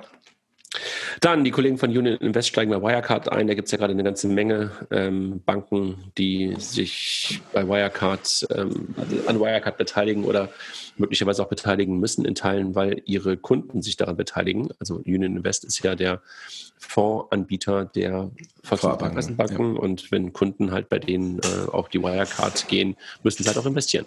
Ja gut, die müssen natürlich auch den, äh, den DAX abbilden und äh, da ist Wirecard ein relevanter Player, also müssen sie genau. reingehen. Also kein, kein Wunder. Genau, dann Personalien. Der Kollege Lüttke. Kenne ja. ich, schon, kenn ich schon sehr, sehr, sehr, sehr lange. Ähm, haben eine gemeinsame Geschichte, der Jörg und ich. Herr Jens, Entschuldigung, äh, Jens und ich, ähm, ist jetzt bei Blue Code. Hat mich ein bisschen, bisschen überrascht und gleichzeitig auch. gar nicht und gleichzeitig auch gar nicht überrascht. Ja, weil ja ähm, Teile des alten Vertriebsteams ähm, aus der ehemaligen Sofort ähm, ja mittlerweile bei Blue Code sind, also der Georg Schad, der eine oder andere wird ihn noch kennen, und die Claudia Franz. Claudia Franz, die, glaube ich, lange Zeit bei Concardis war und dann Richtig. aber auch bei Sofort, ähm, jetzt halt auch bei Blue Code. Und jetzt der Jens, der mh, hm, lange Zeit erstmal nur Anwalt war, glaube ich, bei Sofort, auch diese ganzen Verfahren, diese ganzen kartellrechtlichen Sachen für Sofortüberweisung gemacht hat. Die ganzen Abmahnungen. Ich sag ja, die ganzen juristischen Dinge ähm, gehandelt hat. Er ist, glaube ich, auch, ich glaube, er ist, glaube ich, glaub ich, auch Anwalt. Er ist Anwalt, ja, ja. Genau. Dann irgendwann ähm, gemeinsam mit dem, mit dem Georg Schad das ganze Thema ähm, geführt. Stefan Krautkremer auch dabei. Also diese ganze ähm, die jetzt ja bei Fintech Systems auf der einen Seite und ähm, jetzt sieht man einen weiteren Block aus der Sofortüberweisung, der jetzt bei Blue Code ist. Ähm, interessante Personalie, lass mich so sagen, ne? Ja, äh, total. Und äh, also inhaltlich ergibt es für, für Blue Code aus meiner Sicht total Sinn. Aggressiver ähm, äh, Payment-Experte, ähm, kann das Thema vorantreiben, hat es bei sofort vorangetrieben, beeindruckend vorangetrieben, also fand alles gut. Ähm, äh, wo ich ein bisschen schmunzeln musste, war die Tatsache, dass er jetzt für den Bankenvertrieb zuständig ist. Ähm, und ähm, wo ich mir denke, so, naja, also ähm, der eine oder andere Banker denkt jetzt nicht so wirklich weit und lang, aber so kurzfristig denken die auch nicht, dass sie vergessen, was vor ein paar Jahren passiert ist, äh, dass der gleiche Mann, der jetzt versucht, äh, ihnen Blue Code zu verkaufen, äh, ihn vor ein paar Jahren sie überschüttet hat mit Abmahnungen und äh, Kartellklagen. Und ähm, das, äh, da wäre ich gerne mal bei den ersten Meetings an der Wand, um das Aufeinandertreffen des einen oder anderen mitzuerleben. Auf der anderen Seite muss man sagen, vielleicht hat man einfach auch Respekt, ne, weil die Kollegen einfach einen guten Job gemacht haben. Ja, klar, klar. Jahre also, und äh, da kommt jemand rein, der kennt sich aus. Genau. Ähm, und man kennt sich auf jeden Fall auch. Ähm, und ähm, naja, also auf Basis von Respekt kann man ja dann irgendwie auch Business machen. Also drückt mal eben die Absolut. Daumen, drückt mal den Kollegen von Blue Code die Daumen. Ich bin ja, äh, ich bin ja irgendwie immer noch ein bisschen skeptisch, also auch wenn sie jetzt gerade so Stadion für Stadion und ähm, ich sag mal Spezialanwendung für Spezialanwendung dafür sich zu gewinnen scheinen. Ähm, ich bin immer noch so ein QR-Code-Skeptiker. Deshalb weiß ich immer noch nicht so ganz genau, ob ich daran wirklich jetzt glauben soll oder nicht. Aber lasse mich da gerne ins Besseren belehren, wenn es dann wirklich erfolgreich wird. Und ich bin skeptisch, dass auf der anderen Seite, also auf der Bankenseite, die Leute äh, businessmäßig denken, sondern äh, weiterhin politisch agieren. Ähm, und da ist es natürlich dann schwierig, wenn ich rein politisch denke, dass dann jemand ähm, versucht, mir das zu verkaufen, den ich lange Zeit politisch massiv bekämpft habe. Mhm. Ähm, und äh, mal gucken, vielleicht ändert sich da auch das Mindset. Äh, es ist äh, den Kollegen von Blue Code auch total ähm, zu gönnen. Ähm, ich bin nur sehr skeptisch, die handelnden Personen kennend, äh, ob die tatsächlich von ihrer Politik jetzt mal lassen. Ja. Let's see. Äh, wir hatten gerade schon über N26 schon gesprochen, aber jetzt nochmal ganz kurz diese USA-Zahlen. Ähm, das fände ich mal ganz interessant, wenn man das mal neben die ursprüngliche Deutschland-Wachstumskurve legen würde. Ähm, in den USA jetzt nach sechs Monaten bei 250.000 Kunden. Über das Wort Kunde können wir wieder streiten, was aktiv und so weiter ist, aber wurscht. Also erstmal 250.000 klingt erstmal nach einer erfolgreichen Zahl, würde ich sagen, 250.000 innerhalb von sechs Monaten in den USA zu bekommen, ähm, als Marke, die halt auch erstmal bekannt werden muss. Ja, klar. Aber gut, der amerikanische Markt ist natürlich auch riesig groß. Ähm, und deswegen ähm, wundert mich das jetzt nicht, weil ähm, ich habe natürlich ein adressierbares Volumen von, keine Ahnung wie viel, 100 Millionen Leuten ähm, versus nur 80 Millionen bei uns. Also von daher, das ist natürlich ähm, äh, die Conversion auf Marketing ähm, und die Breitenwirkung des Marketings natürlich eine ganz andere als bei uns. Die Kollegen von Creditec so fast das Vorzeige-Fintech zu Beginn der ganzen Fintech-Welle aus Hamburg. Mittlerweile komplett neues Team. Also das ähm, Management-Team vom Anfang ist schon lange, lange nicht mehr da. Also ich glaube, Alex war der Letzte, der dann irgendwann auch von Bord gegangen ist. Ja. Ähm, jetzt geführt von einem ehemaligen Barclays-Manager, wenn ich mich recht entsinne. Ja. ja.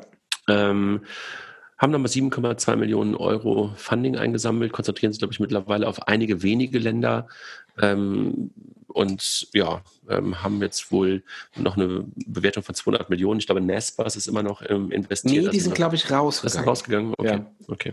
Also ist ja, ist ja, ist ja auch ein, ein Pivot ähm, und da gab es ja auch einen massiven Washout äh, auf der Gesellschafterebene. Ähm, ich sehe immer noch nicht tatsächlich, äh, dass das neue, nachhaltige Geschäftsmodell, aber da bin ich auch zu wenig, glaube ich, drin. Ähm, insofern Gratulation, dass sie, dass sie nochmal 7,2 Millionen äh, bekommen und so mit Zeit gekauft haben. Ja. Genau, können wir vielleicht irgendwann nochmal tiefer reingucken und vielleicht mal irgendwen äh, dazu holen, der das ein bisschen tiefer kennt. Ja.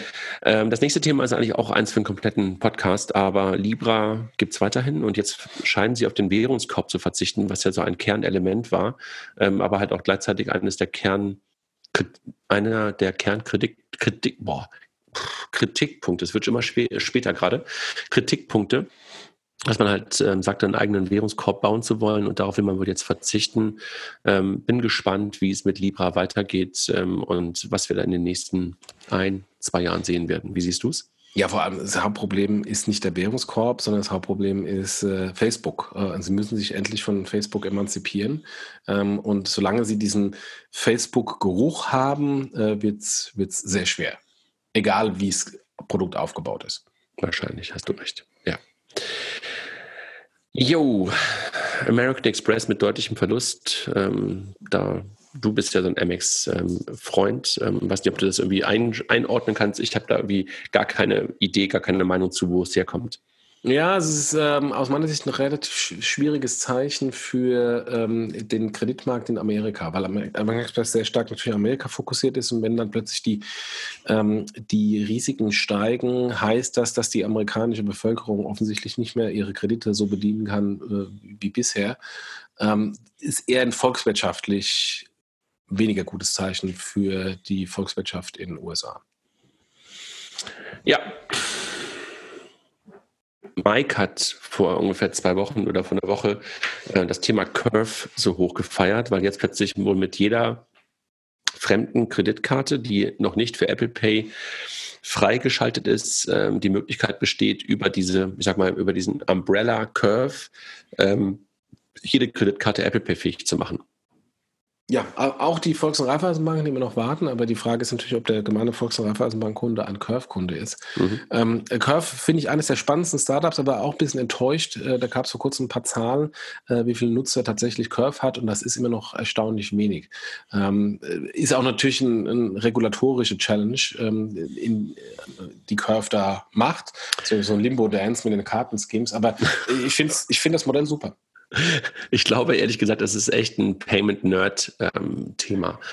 Ähm, ähm, jeder, der das nutzt, ähm, ist total begeistert, aber ich ja. kenne ehrlich gesagt fast nur Nerds, die es nutzen. Also, ähm, aber we will see. Ähm, von der Idee, genau das, was man eigentlich sich immer wünscht, also für alle, die es nicht kennen, eine Master-Kreditkarte, hinter der man verschiedene andere Kreditkarten legen kann, eine Firmenkreditkarte, eine private Kreditkarte, möglicherweise seine eigene E-Commerce-Kreditkarte, was auch immer, und kann dann ähm, einfach mit der einen Karte, nämlich mit der Curve-Karte bezahlen und dann in der App entscheiden, ähm, auf welcher Karte nachher gesettelt werden soll. Und man kann das dann auch nicht nur ad hoc in dem Moment machen, sondern auch im Nachgang noch tun. Ja. Und das ist, glaube ich, ähm, die große, die große Kunst bei Curve. Ne? Ja, ja. Ja. Gut, das Thema Kampf um das Bargeld. Äh, New York kämpft um das Bargeld. Rup, ja, sei so. Wir kriegen eine neue Konferenz äh, in Deutschland, die Finovate. Äh, für mich eine der ersten Fintech-Konferenzen und damals auch mit dem Format dieser sechs oder acht Minuten Pitches echt was komplett Neues, ähm, wo ich auch ein paar Mal war in London ähm, kriegt jetzt einen Ableger in Deutschland, hat sich für mich das Konzept so ein bisschen erledigt. Also irgendwie ist es ein bisschen für mich vorbei. Ich weiß nicht, ob sie es mittlerweile verändert haben, ähm, aber jetzt kommt es jedenfalls auch in Deutschland äh, das erste Mal vorbei. Ja, du hast alles gesagt. Ja, also ich glaube, das wird auch dann so sein, dass man ähm, nicht eine weitere Konferenz macht, sondern dass man halt von London nach, nach Berlin geht. Nach Berlin kommt, genau. Ja, und, und äh, ähm, mal wieder nicht nach Frankfurt, sondern Berlin. Insofern, äh, Berlin kristallisiert sich mehr und mehr raus als äh, der große deutsche Fintech-Standort, nicht, bei den Startup, nicht nur bei den Startups, sondern auch bei den Konferenzen. Wie man ja auch in Bad Banks gerade sehen kann. Exakt, exakt. Apropos Hinweis, Bad Banks, äh, Bad Banks, die Dokumentation äh, kommt ab dem 8. Morgen. Äh, ab dem 10. um 17 Uhr in der Mediathek. Äh, Großteile oder wir hoffen große Teile, Teile äh, dieser Dokumentation wurden äh, gedreht bei uns auf der Transactions-Konferenz. Genau, ich bin auch echt gespannt. Also ich habe jetzt mal angefangen, Bad Banks zu gucken. Ähm, ist natürlich irgendwie schon ähm, Stereotyp bis zum geht nicht mehr und sozusagen ja. so ein bisschen Fintech auf Steroid, würde ich sagen. Ähm, aber ganz, ganz, ganz lustig, weil man natürlich dann doch so ein paar Dinge sieht, wo man einfach nur schmunzeln oder lachen muss und denkt, ja, ja okay, ja. versteht man.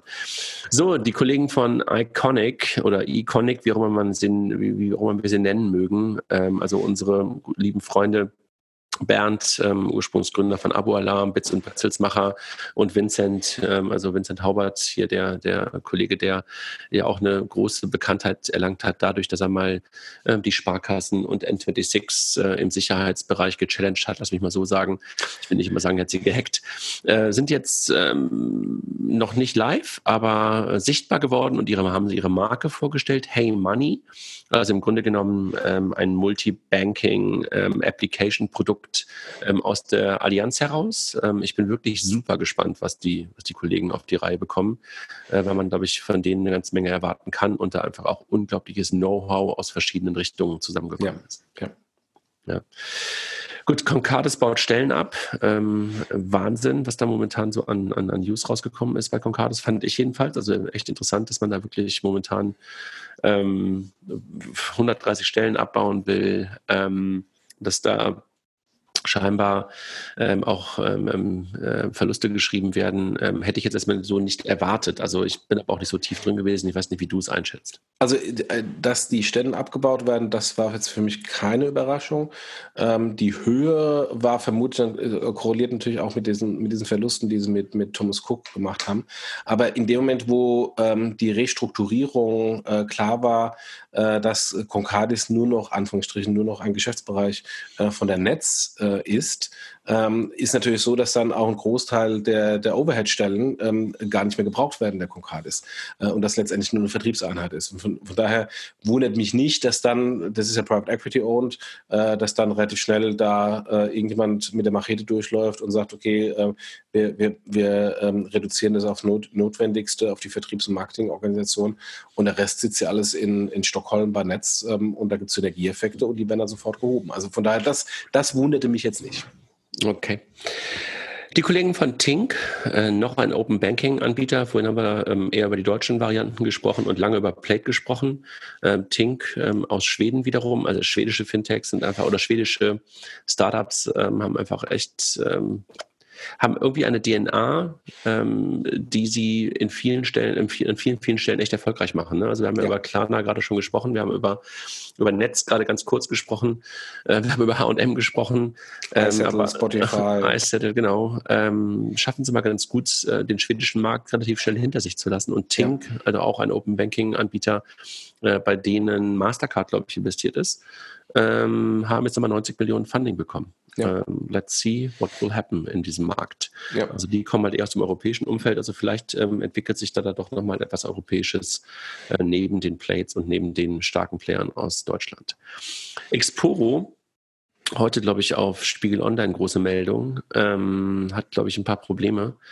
Ähm, und ähm, da scheint wohl, äh, scheinen wohl so ein paar ähm, sag mal, Objekte äh, nicht so erfolgreich zu sein, wie man sich das erhofft hat. Und ähm, da kommen wohl ein paar, sag mal, Client-Anleger gerade ähm, so ein bisschen in Probleme und ähm, Exporo scheint gerade ein kleines Image-Problem zu bekommen, so wie ich das richtig verstehe. Ja, also äh, am Ende des Tages ist es Crowdfinanzierung. Wir haben ja da auch bei dem Neufund-Podcast sehr ausführlich äh, ähm, äh, über das Thema Crowdlending äh, gesprochen, auch das Thema adverse Selektion. Ähm, hat, der, der äh, Kollege Schmidt ja da sehr in, in Detail erklärt, warum äh, bei adversen Selektionen dann das Problem am Ende des Tages bei den Anführungsstrichen schlecht gebildeten Investoren der Crowd hängen bleibt. Ähm, deswegen wundert mich das nicht. Ähm, eigentlich müsste man eigentlich davon ausgehen, dass die Exporos ähm, äh, dieser Welt da eine sehr, sehr gute Due Diligence machen und dieses Risiko zu eliminieren. Äh, und ich glaube, das ist eher das Hauptproblem, äh, dass sie da ihre Prozesse nochmal verbessern müssen. Ja. Gut, dann gibt es noch ein neues Fintech äh, mit dem Wort ähm, Treffin Scout ähm, wo es um das Thema Exportfinanzierung geht, ähm, erinnert mich äh, nicht eins zu eins, aber so ein bisschen an das, was äh, Nelson jetzt macht. Also genau, das Thema, Modify, genau. Man, man, man merkt gerade, dass ähm, Fintech gerade nochmal auf eine andere Art und Weise erwachsen wird ne? und dass da neue Profit Pools oder andere Profit Pools gerade angegangen werden, äh, die man wirklich auch nur kennt, glaube ich, wenn man echt als Insider unterwegs ist ähm, und dabei jetzt auch gerade Technologie ähm, ein Treiber für Veränderungen. Boah, ja, aber es sind alles Scheiß, aber extrem dicke Bretter. Extrem ja. dicke Bretter. Ja, also das die auch nicht natürlich sofort und schnell skalieren. Also von ja. daher, äh, ich drücke Nelson die Daumen, ich drücke den Kollegen hier von Treffin äh, die Daumen, aber es ist ähm, wahnsinnig schwer. Und wenn ja. die es dann schaffen, äh, fünfmal Hut ab. Genau, und äh, das ist aber, glaube ich, dann auch genau das, was ich mit den Profit Pools meine. Da hat halt, da, da steckt halt echt viel Geld, aber wie du es gerade schon schön beschreibst, fettes, fettes Brett. Äh, Ja.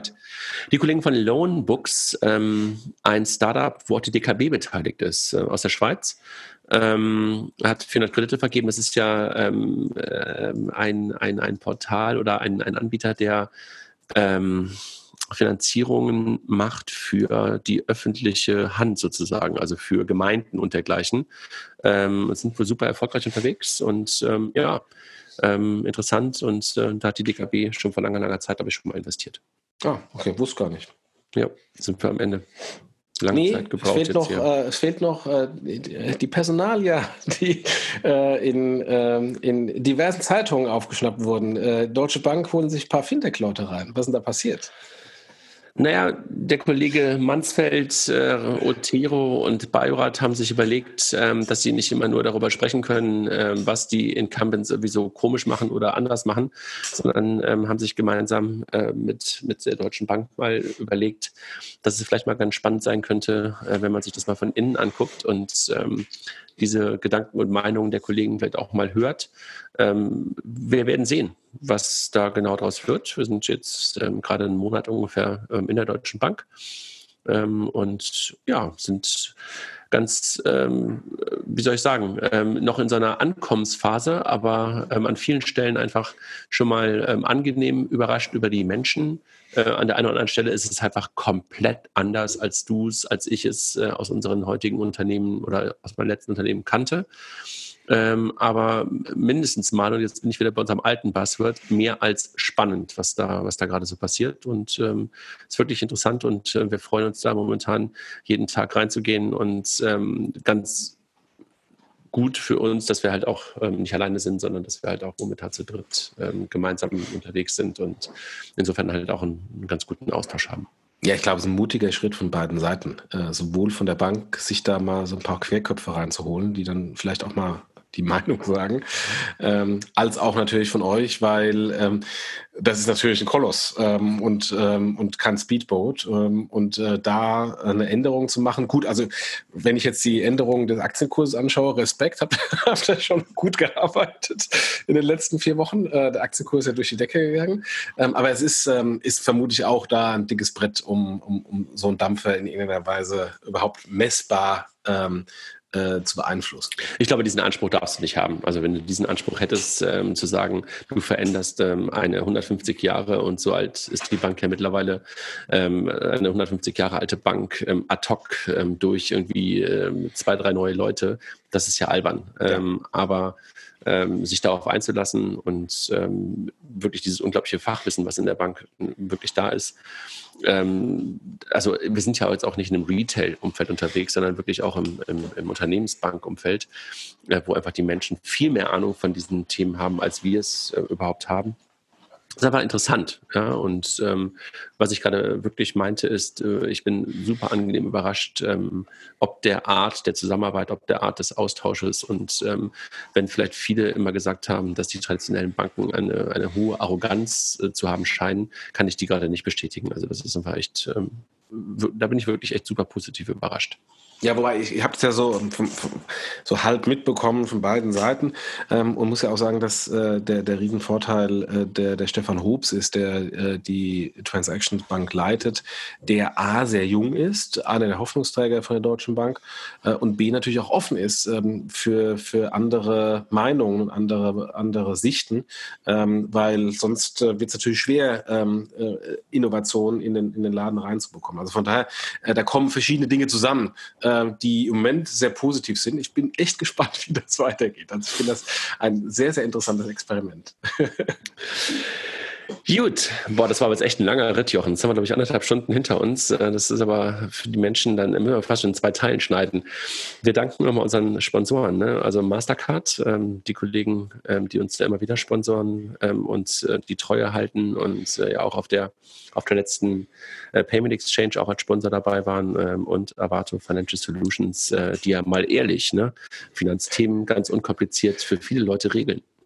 Genau, und äh, also Mastercard hat ja übrigens äh, gerade den, das Sponsoring wieder verlängert, also von daher, die sind auch sehr, sehr zufrieden. Und wer noch gerne ähm, uns spon sponsoren möchte, also wir suchen weiter noch einen, äh, einen Slot ähm, für Plot, Podcast und Blog, meldet euch gerne bei uns. Ähm, wir haben hier eine sehr, sehr spitze Zielgruppe von Entscheidern im Payment Banking, im Onlinehandel, äh, im, im Risk Management. Insofern diejenigen, die ihr adressieren wollt mit euren Themen, kriegt ihr bei uns, äh, die dann auch jetzt noch eineinhalb Stunden später zuhören, von dem wir wissen, dass sie zuhören. Insofern, äh, wenn ihr Interesse habt, meldet euch bei uns ähm, und dann reden wir gerne über Sponsoring.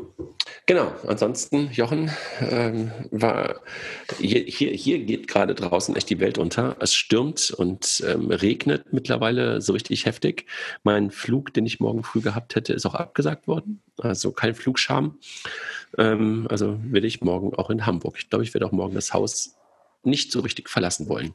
Also bei uns ist im Moment noch nichts. Also es sollte ja Kommt. seit 5 Uhr äh, angekündigt sein, es ist nichts da. Ähm, ja, mal gucken. Mein, äh, meine Züge sind im Moment gestrichen. NRW gibt, nee, ich glaube bundesweit, glaube ich, gar keinen Fernverkehr von der Bahn. Ja. Ich bin mal gespannt, äh, ob es morgen früh äh, mich nach Frankfurt bringt oder ob ich auch zu Hause Nein, darf. vergiss es. Vers, vers, versuch's erst gar nicht.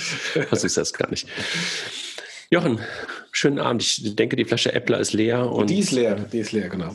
und deine Chips sind. Und die Chips sind, äh, einer ist noch da. Ich habe schön auf Mute weggedrückt, wenn ich den Mund gesteckt habe. ich, hatte, ich hatte brav weißen Tee. Okay, ja. Alles klar. Gut. Schönen Abend. Ebenso, mach's gut. Tschüss. Ciao.